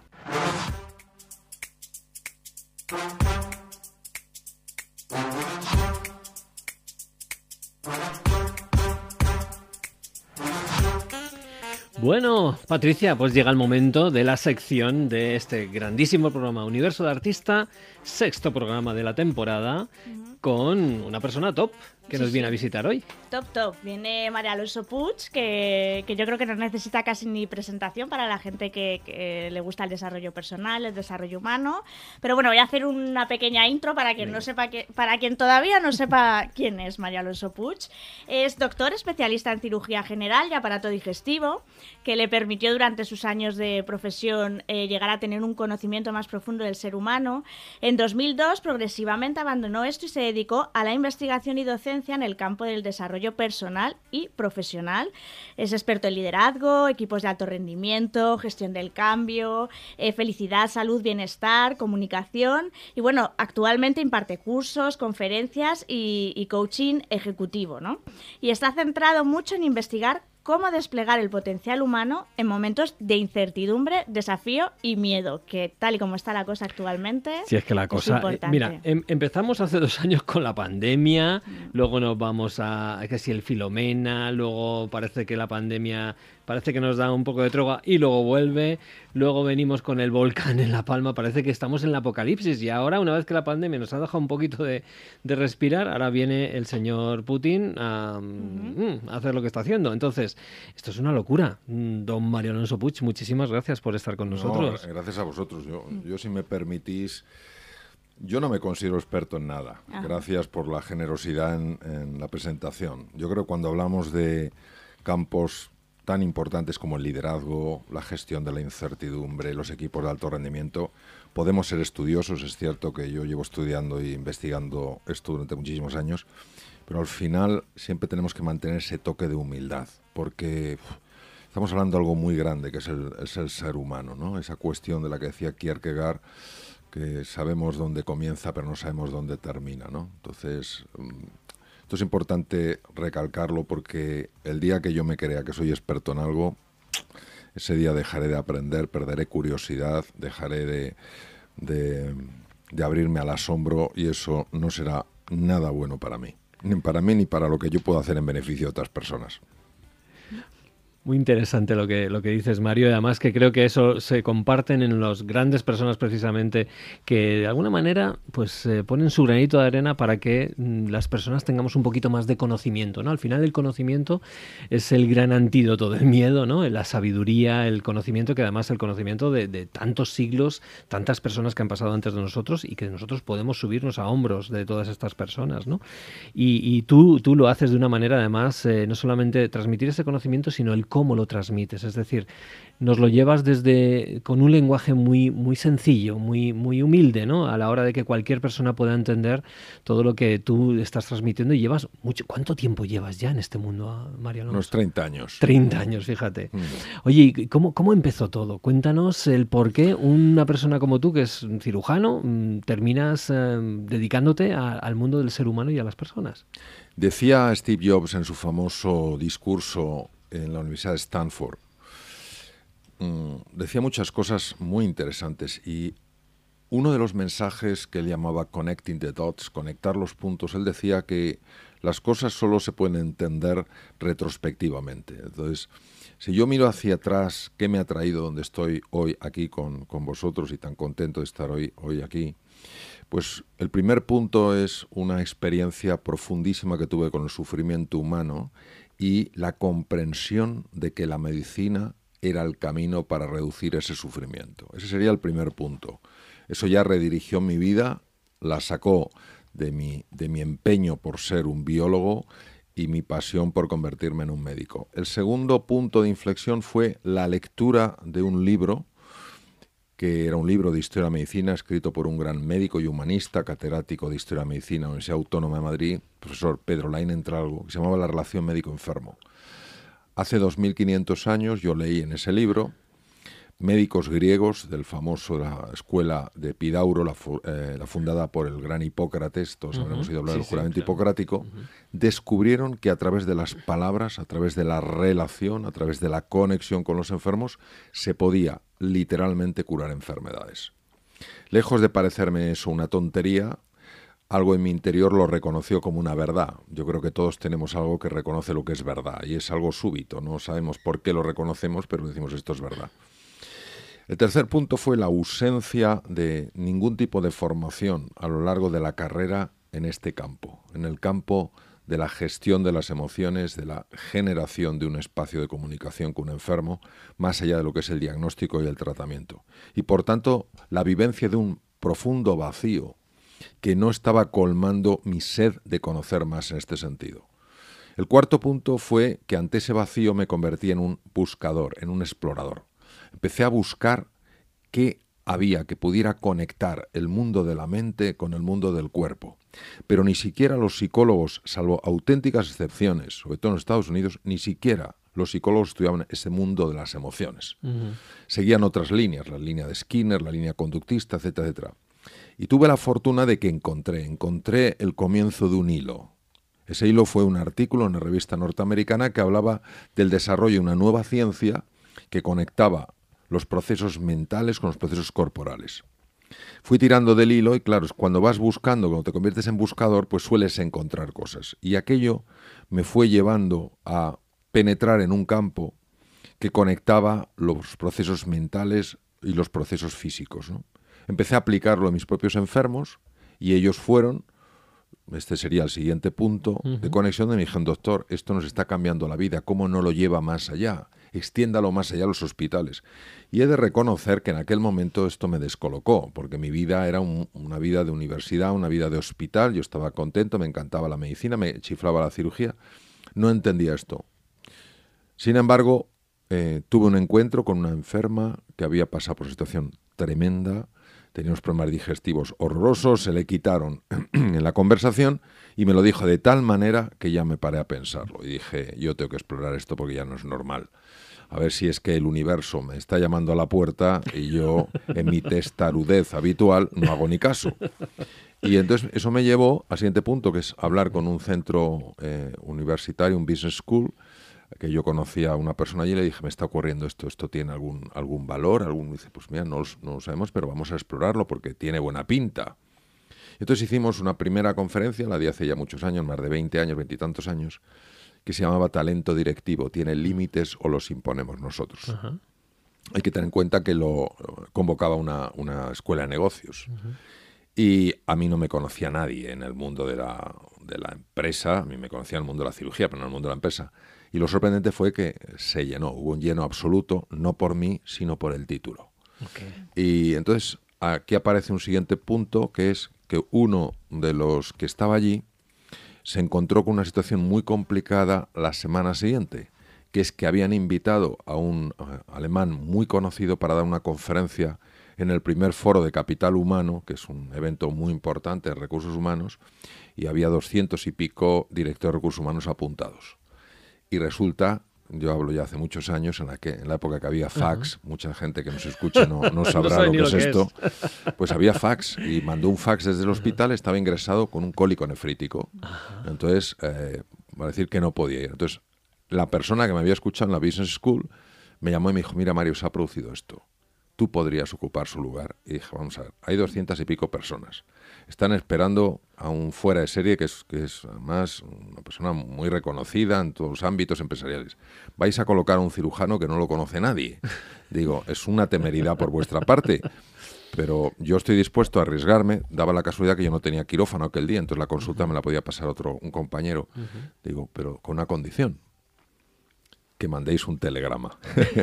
si yo comprendo, estoy hablando de términos que algunos dirán, este debe Telegram no, telegrama. telegrama, dice, dice, este debe ser de la época Tutankamón, efectivamente, efectivamente, de aquella época. Y, y mandarme un telegrama para avisar del cambio. Pero claro, la gente ya había organizado su evento, la conferencia era parte de, de toda una serie de cosas que ocurrían, y entonces fueron los doscientos y pico directores humanos sabían que iban a ver a otra persona, no sabían de qué les iba a hablar, y aquello les resultó muy sorprendente. Y entonces aquí viene otro punto, que es que había un periodista de la CNN. No lo sabía. Entonces terminó y me dijo, Oye, me parece interesantísimo lo que usted ha comentado. ¿Le importaría que le hiciera una entrevista para la CNN? Entonces fue al hospital con cámaras y tal. Y aquello fue tomando vuelo, fue tomando vuelo, hasta que llegó un punto, un momento en el que yo ya no podía con el ritmo de cirugía que era brutal. Y esto ya me, pe- me invitaban a muchos sitios y luego además que me pedía seguir estudiando, investigando. Y ya. Entonces tomé la decisión más difícil de mi vida, que fue dejar la cirugía después de 26 años. Y entonces empezó a abrir todo un universo en el cual efectivamente yo hace muchos años que no utilizo instrumentos quirúrgicos, pero sigo conectado con la medicina, sigo estudiando biología, sigo estudiando neurociencias y sigo sintiendo que mi eh, actuación es una actuación médica, tal vez ahora eh, no con los sistemas tradicionales que utilizamos los médicos, pero sí a través de la palabra. Que me parece súper interesante. Sí, sí, sí, sí. O sea, que digamos que has cambiado la vocación de médico, ¿no? Porque es un, siempre se ha dicho que es una carrera o un, eh, una profesión muy vocacional, lógicamente, porque supone un bastante, eh, ¿cómo se dice? Bastante... mm, Dedicación, entrega. Dedicación, entrega, tanto para el estudio como para luego posteriormente la carrera. Entonces, cambiaste esa vocación, eh, tu vocación ahora es el ser humano. Mi vocación siempre ha sido la medicina. La medicina que deja fuera al ser humano no es una medicina de calidad.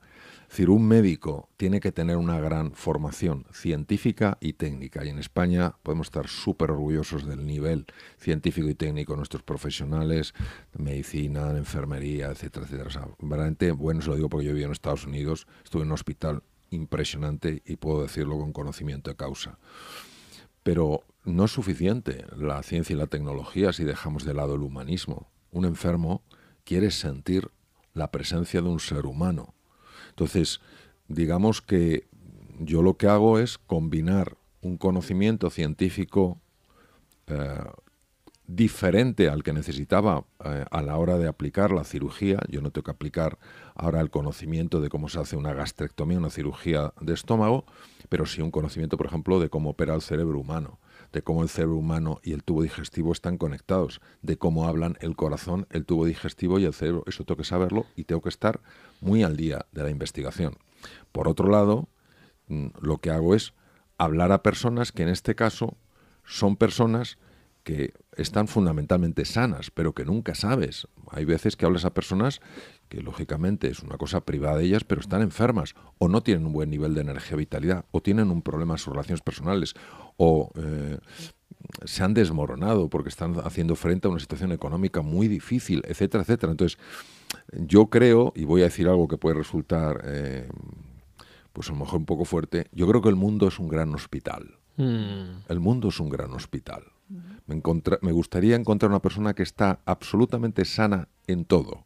Recordemos que el concepto de salud no solo es la ausencia de enfermedad, sino el bienestar psicológico, social y emocional de un ser humano.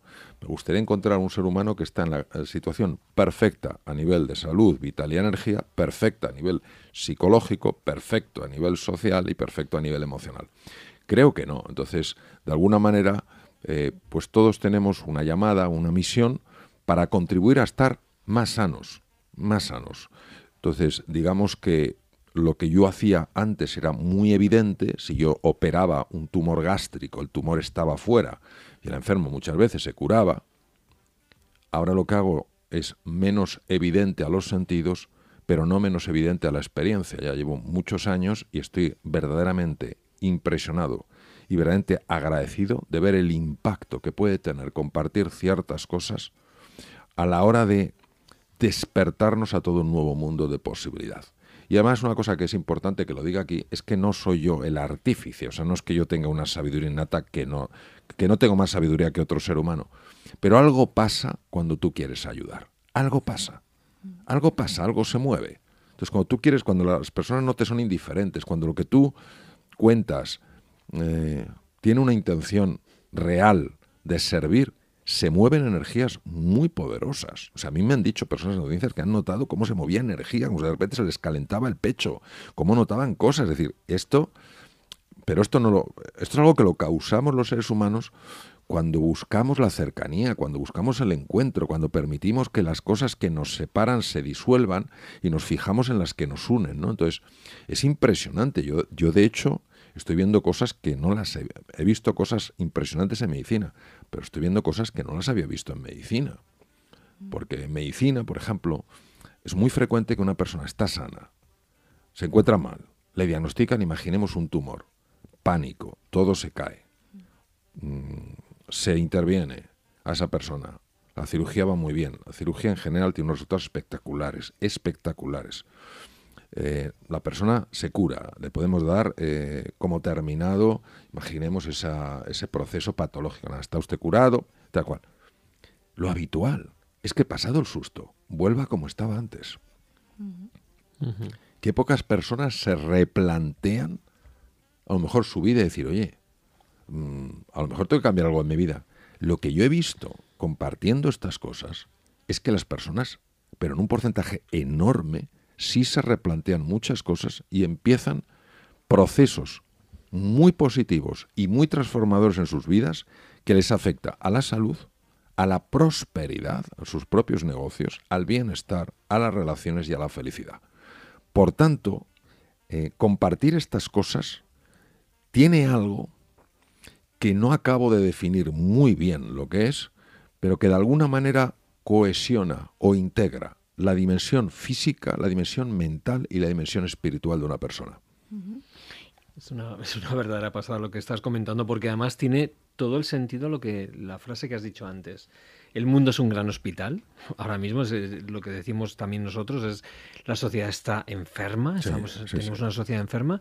¿Cuál crees tú que, que, es, cuál es tu diagnóstico, ya que también eres doctor, cuál es tu diagnóstico de por qué si tenemos toda esta sabiduría, porque esta sabiduría, la inteligencia emocional, todo el conocimiento de los pensamientos, de cómo funcionamos por dentro, de piel para adentro, todo lo que sucede también internamente, las energías, las neurociencias, nos están dando todo el conocimiento, ¿por qué seguimos empeñados en que nuestros líderes, en que nuestros políticos, la gente que de alguna forma podría cambiar sistemas educativos, etcétera, seguimos exactamente donde estábamos hace 100 años, 50 años? Bueno, eh, yo voy a decir lo que es mi experiencia y lo que he ido viviendo a lo largo de muchos años de estudio, de estar con grandes maestros, de mis propias reflexiones y de mis propias experiencias. Yo pasé una época en un país llamado Bután. Bután, está en los Himalayas, es el primer país en el mundo que eh, en su constitución decidió que el gobierno y la nación tenía una misión fundamental, que era facilitar la felicidad de sus ciudadanos. Y, es, y de hecho es así, o sea, está comprobado que es así, por eso se ha convertido en un ejemplo. Entonces, en Bután hablan de que hay tres divisiones que son el origen del sufrimiento humano. La primera división es que estamos divididos de nosotros mismos. Luego profundizamos esto si queréis. Lo segundo es que estamos divididos de los demás. Y en tercer lugar, que estamos divididos del mundo. ¿Qué significa estar dividido de uno mismo? Estar dividido de uno mismo, separado de uno mismo, está en no reconocer en nosotros la dimensión espiritual. Solo vemos materia. Es decir, lo espiritual lo hemos reducido a lo psicológico y lo psicológico a lo biológico. este materialismo reduccionista produce un enorme daño. ¿Por qué? Porque produce un vacío en el ser. Y los vacíos del ser no se rellenan con el tener. Yo puedo tener una fortuna, puedo tomarme las cosas más ricas del mundo, viajar en las condiciones más favorables, si no estoy conectado con mi dimensión espiritual, con mi dimensión trascendente, estoy vacío. Lo intentaré llenar con cosas, pero es que estoy llenando un pozo que es diferente. Entonces la división con uno mismo, es decir, hemos perdido el reconocimiento de que junto con la dimensión material y mental, el ser humano tiene una dimensión espiritual. Cada uno la puede entender en el sentido de la religión. Otros no necesitan la religión. Lo espiritual, ¿qué es? Lo espiritual es aquello que no se puede entender exclusivamente desde la materia. Es decir, el amor que tú tienes por un ser querido no se puede limitar a un movimiento de neurotransmisores y de activación de, centros cerebrales. ¿Hay algo más? Claro que existen esas activaciones, hay algo más. ¿Cuál es la separación de los demás? La separación de los demás se explica muy bien con una metáfora muy antigua y muy clarita. Nos vemos como olas separadas y siempre estamos eh, rivalizando. Esa es más alta que yo. O Mm, minusvalorando, esa es más baja que yo. O desconfiando, esa tiene más espuma que yo. Y nos olvidamos de que todos somos océano.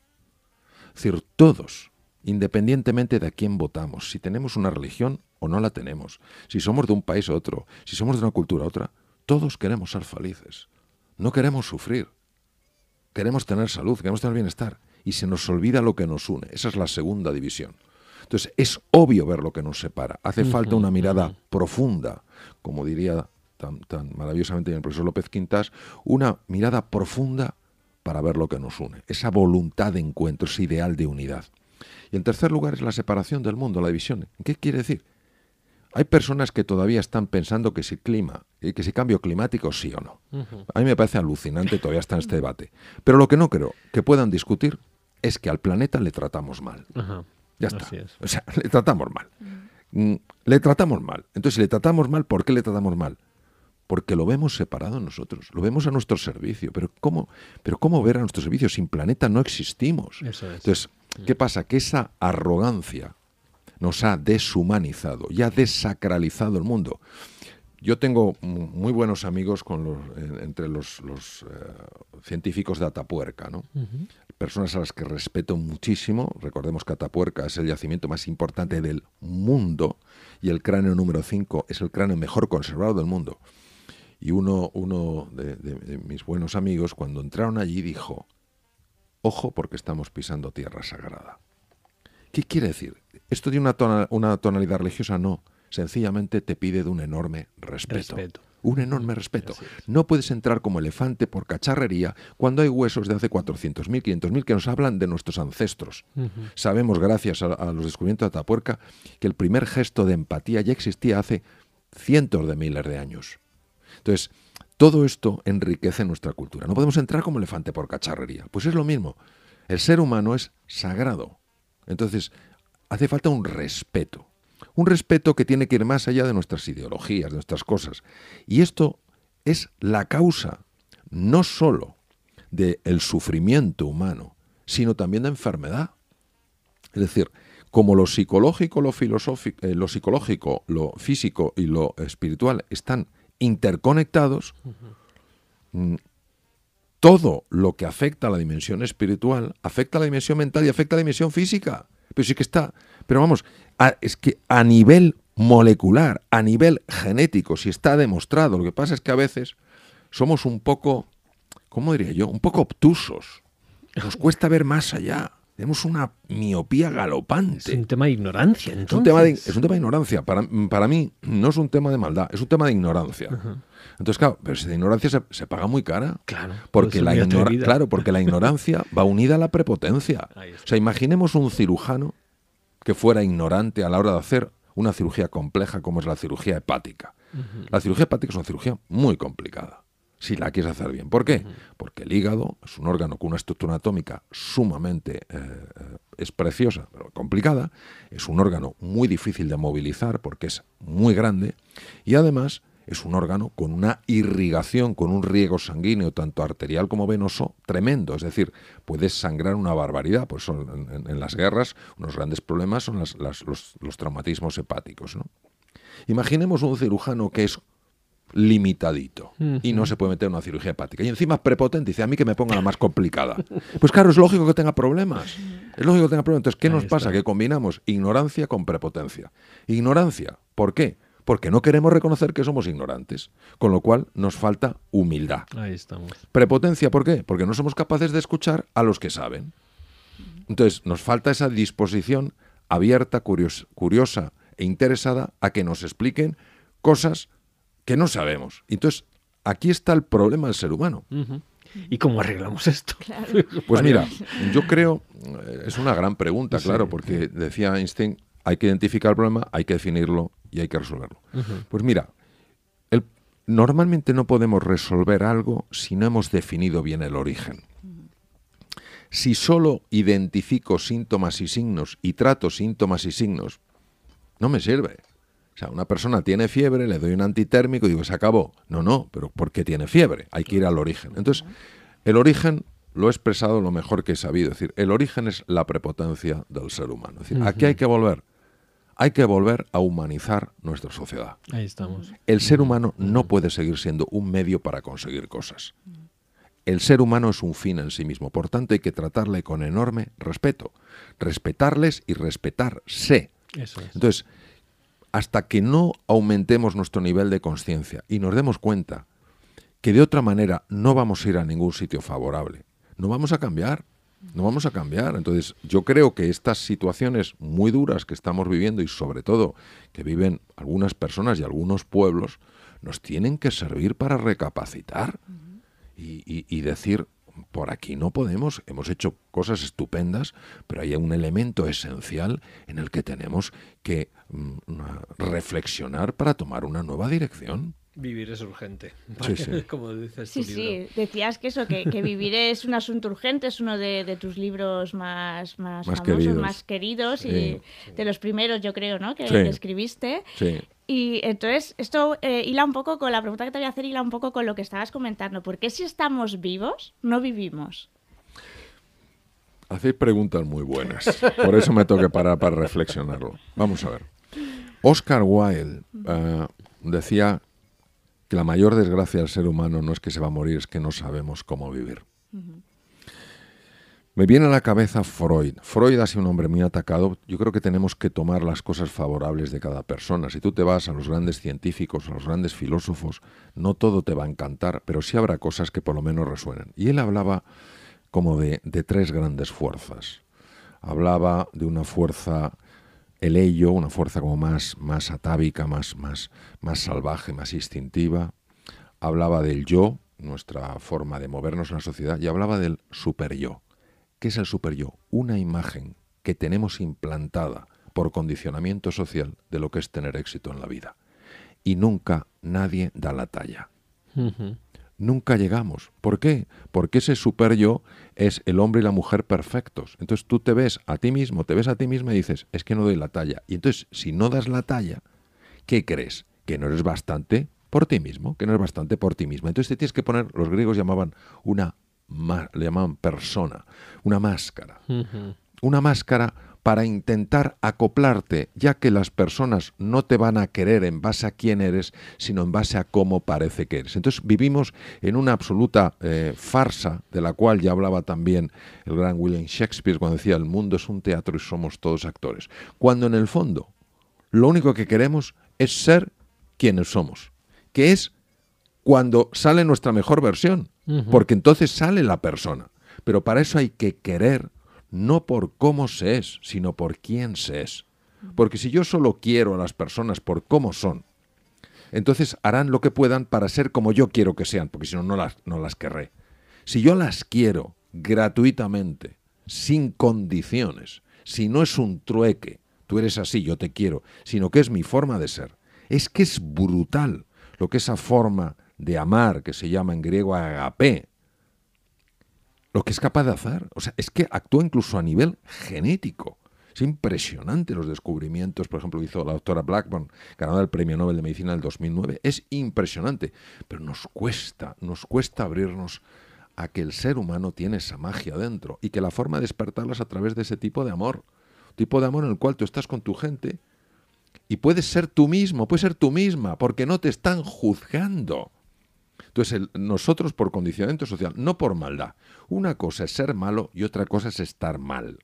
Yo creo que estamos a veces muy mal, pero que nuestra esencia no es mala. Entonces, ¿qué hemos aprendido? Pues hemos aprendido a acusar, acusar al que es diferente, al que piensa distinto, al que acusar, a juzgar, a condenar y a castigar. Y empezamos por nosotros mismos. Pues cómo vamos a ser felices. Ya nos pueden dar, mm, nos pueden dar mm, un montón de cosas, pero eso no va a hacer que nos queramos. Querem- querremos lo que nos dan, no querremos lo que somos. Entonces, por eso es tan importante recuperar un sentido del ser, la S mayúscula, de quiénes somos en realidad. Y somos seres que merecemos, la, que, me- que merecemos ser felices, pero que nos lo hacemos a nosotros mismos y a los demás muy, muy difícil. Así es. Y además, mm, con todo lo que estás diciendo, me parece que es, es un nivel de sabiduría importante, de precisamente todo el conocimiento que tienes, no solamente por todos tus años como doctor y todas las experiencias que has vivido, sino también todos estos últimos 20 o 30 años que te has dedicado precisamente al estudio del ser humano, desarrollo personal, el cómo lo transmites, el tono de voz que tiene este señor, que es maravilloso cada vez que escucho alguna, Muchas algún- gracias. alguna, sí, en tus programas de radio, te escucho en alguna conferencia. Y sobre todo la autoridad que tiene, ¿no? Eh, Mario Alonso Puig. Pero fíjate que me gustaría hablar cinco minutitos, sobre todo porque sé que en estos últimos tiempos también te has, de alguna manera, puesto al tanto de todo lo que es las nuevas tecnologías para poder hacer llegar tus productos y tus servicios al mundo. Entonces, qué mejor forma de poder hacer, eh, pues tienes, tienes eh, eh, una serie de cursos, ¿no? Que, que, observo por aquí en tu propia página web, marioalonsopuch.com que nos habla de Conecta con tu mejor versión y fortalece la autoestima con el doctor Mario Alonso Puig, que es un curso que lo puedes hacer online, que es el primer curso además de la metodología Reinventarse y que además yo he flipado con el ¿Ah, precio. Es que solamente por 90 euros tienes el acceso a mm, una gran parte del conocimiento de, de María Alonso Puig y sobre todo de todas estas ideas que de alguna manera nos van a ayudar no solamente a nutrirnos desde el punto de vista de conciencia, sino también desde el punto de vista espiritual.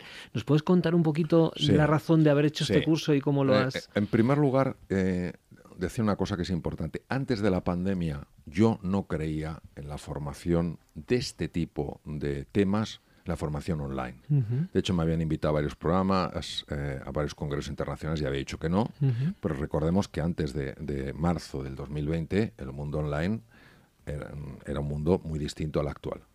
Entonces, eh, me di cuenta que tenía que actuar como uno de mis libros, reinventarse, y empecé a reinventarme y a, y a explorar cómo podíamos generar un, impacto que ayudara verdaderamente a las personas utilizando metodología online. Hemos estado trabajando durante dos años. A pesar de que el programa es cortito, cinco horas, y es cinco horas porque consideramos que si consigues eh, llegar al centro de la persona, no necesitas invertir una cantidad enorme y porque el 97%, no, perdón, el 93% de las personas que empiezan los cursos en general no los terminan.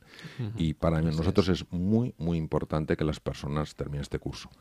Hemos necesitado utilizar, obviamente, eh, muy buenos diseñadores, efectos de sonido especiales.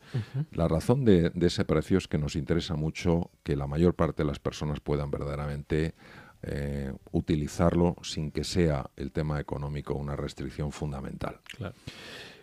¿Por qué eh, conectar con tu mejor versión y fortalecer la autoestima? Porque la experiencia que tenemos es que esa mejor versión no es una utopía, es real. Es real. Y cuando sale tu mejor versión, no das crédito a lo que sucede. No solo hemos tenido experiencias personales, sino que lo hemos tenido a lo largo de estos 30 años, hasta qué punto cuando una persona conecta con determinados aspectos de su ser y eso empieza a emerger y florecer, todo cambia a niveles que no se pueden entender desde la razón. ¿Por qué el tema de la autoestima? Hace muchos años, muchos años, más de 25, yo leí un, eh, un informe que decía que el 98% de la población tenía problemas con la autoestima. ¿Por qué tenemos problemas con la autoestima? Porque no nos, no nos acabamos de querer ¿Cómo sabemos que no nos queremos? Porque ¿cómo nos tratamos cuando cometemos un error, cuando metemos la pata, cuando hacemos algo mal? Pues normalmente nos damos bastante, bastante caña. No solemos ser nuestro mejor amigo, sino nuestro más devastador enemigo. Entonces, siempre el tema de la autoestima lo he considerado crucial. Y muchos de los problemas con la autoestima surgen de la niñez. Entonces, he tenido que estudiar bastante a fondo todo lo que es el vínculo afectivo, el impacto en la niñez, para crear especialmente un tipo concreto de meditaciones que puedan llegar al niño, a la niña eh, que tenemos todos en nuestro interior, para sanar esa herida que muchas veces hay, herida por no habernos sentido queridos por quienes éramos, solo si éramos de una determinada manera. Es la primera vez que aplicamos esta metodología eh, que busca llegar no solo al consciente con explicaciones científicas, sino al inconsciente, es la, ha sido la parte más desafiante porque ahí es donde está eh, la dimensión más creativa del ser humano. Ya tenemos unos bastantes feedback y estamos realmente eh, ah, muy contentos por lo que nos están diciendo las personas, hasta qué punto está teniendo un impacto transformado en sus vidas. Porque cuando nosotros lanzamos el programa, entendemos que es un programa totalmente distinto a lo que hay. Con lo cual tampoco es verdad que hicimos unos focus group para ver eh, lo que nos decían, porque no sabíamos cómo eh, iba a tener, cómo iba a impactar este tipo de meditaciones, este tipo de, de estados profundos de conciencia. y, cuando nos vimos que eran estupendos empezamos poco a poco, muy progresivamente, a, lanzar el curso. Ya tenemos bastantes feedback y son realmente excepcionalmente buenos, tanto que, estamos muy agradecidos de que nos, comenten cosas que son muy íntimas, muy personales y que por supuesto se quedan en, ese comentario. y, esa es la, y esa es la esencia. Y luego para mí también el reconocer que efectivamente por vía online, eso sí, con mucha dedicación, con mucho esfuerzo, con muy buena tecnología, cuidando cada detalle, porque vamos, esas cinco horas eh, que se hace el curso, obviamente, a lo largo del tiempo que, que, sea necesario. Que, no hay que hacer las cinco horas seguidas y que se repite, etcétera. Para nosotros y, mi equipo han sido cientos, pero hablo literalmente, no metafóricamente, cientos de horas, donde hemos corregido cada cosa, cada tono, cada sonido, cada mensaje, etcétera, etcétera, para buscar ese impacto que son vídeos, son audios, son meditaciones, son pergaminos inspiradores, bloques para reflexionar y un acceso durante dos años. A mí me parece una pasada. ¿Qué te parece a ti, Patricia? Sí, sí, la verdad es que es un, curso eh, maravilloso, transformador para, para el precio que tiene, como él dice, pero es una maravillosa forma de acercar esa posibilidad de conocer o sacar tu mejor versión de una forma sencilla. Yo creo que esto se lo tendrías que dar a todos los políticos y a todos los líderes de todas las compañías para empezar a cambiar esto, esta situación que estamos viviendo. O sea, mm. porque es que necesitamos lo que dices tú, o sea, quitarnos este, este punto de ignorancia y de entender precisamente cuáles son las reglas del juego, de lo que es la vida, de lo que es el ser humano y de lo que es nuestra existencia. Sí, yo no, yo no seré, eh, os agradezco muchísimo los comentarios, sin duda, yo no seré quien eh, quien considere que unos u otros deben usar el programa. Lo que creo es que aquellas personas que verdaderamente estén buscando crecer, mejorar, ofrecer al mundo su mejor versión, van a acabar llegando a este programa. ¿Quiénes son? No lo sé, pero acabarán llegando a este programa. Y, y por eso, porque yo creo que hay brisas mágicas que mueven las cosas más allá de lo que nosotros imaginamos. Y esa ha sido, esa ha sido mi vida y esa ha sido la, intención. Cuando nosotros empezamos a elaborar este programa, que es un programa que lo hicimos con, surgió del núcleo familiar el hacerlo, el elemento más importante que consideramos, y lo digo con orgullo, mm, porque es así, fue que el programa ayudara. Que el programa ayudara. Si luego ganamos dinero, estupendo. ¿Que no perdemos? Pues fantástico, pero que el programa ayude, porque creemos que es un momento en el que todos necesitamos reconectar con, nuestra mejor versión y fortalecer la autoestima, porque lo que una persona mejore lo va a irradiar al mundo. Si es que eso es, que eso es así. Recomendadísimo, ¿eh? este programa recomendadísimo a Mario Alonso Puig. Sí, sí, vamos, yo creo que nos podríamos quedar con él, eh, hacer entrevistas de dos, tres horas, porque no, hombre, porque debatir sobre temas tan importantes, hablar sobre temas tan importantes, eh, es que es necesario, ¿no? Es lo que él está comentando, es necesario que el ser humano vuelva a conectar consigo mismo, con los demás, que todos conectemos, que sepamos para qué estamos aquí en el mundo. Y nada, María Alonso, poco más que decirte, que encantadísimos de, de contar contigo de, haber compartido este rato, de, oírte. Y, nada, siempre que podamos, esperamos poder contar contigo. pues yo, os quiero dar las gracias por varias cosas. Primero, por invitarme a vuestra casa, que la he sentido como la mía. En segundo lugar, porque habléis de cosas que con la intención de ayudar. Es que esto es fundamental. O sea, cuando hay tanta noticia dura, negativa, triste, pues que se busque por lo menos hablar de cosas positivas es, es de agradecer. Y en tercer lugar, daros las gracias por el cariño con el que me habéis tratado y por haber eh, comentado también el, curso. Muchas gracias. Nada, Muchas gracias a ti, Mario.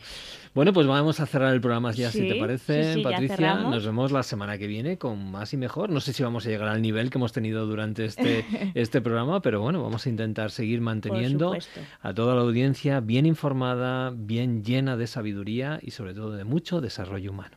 Bueno, nos vemos la semana que viene. Adiós. Hasta luego.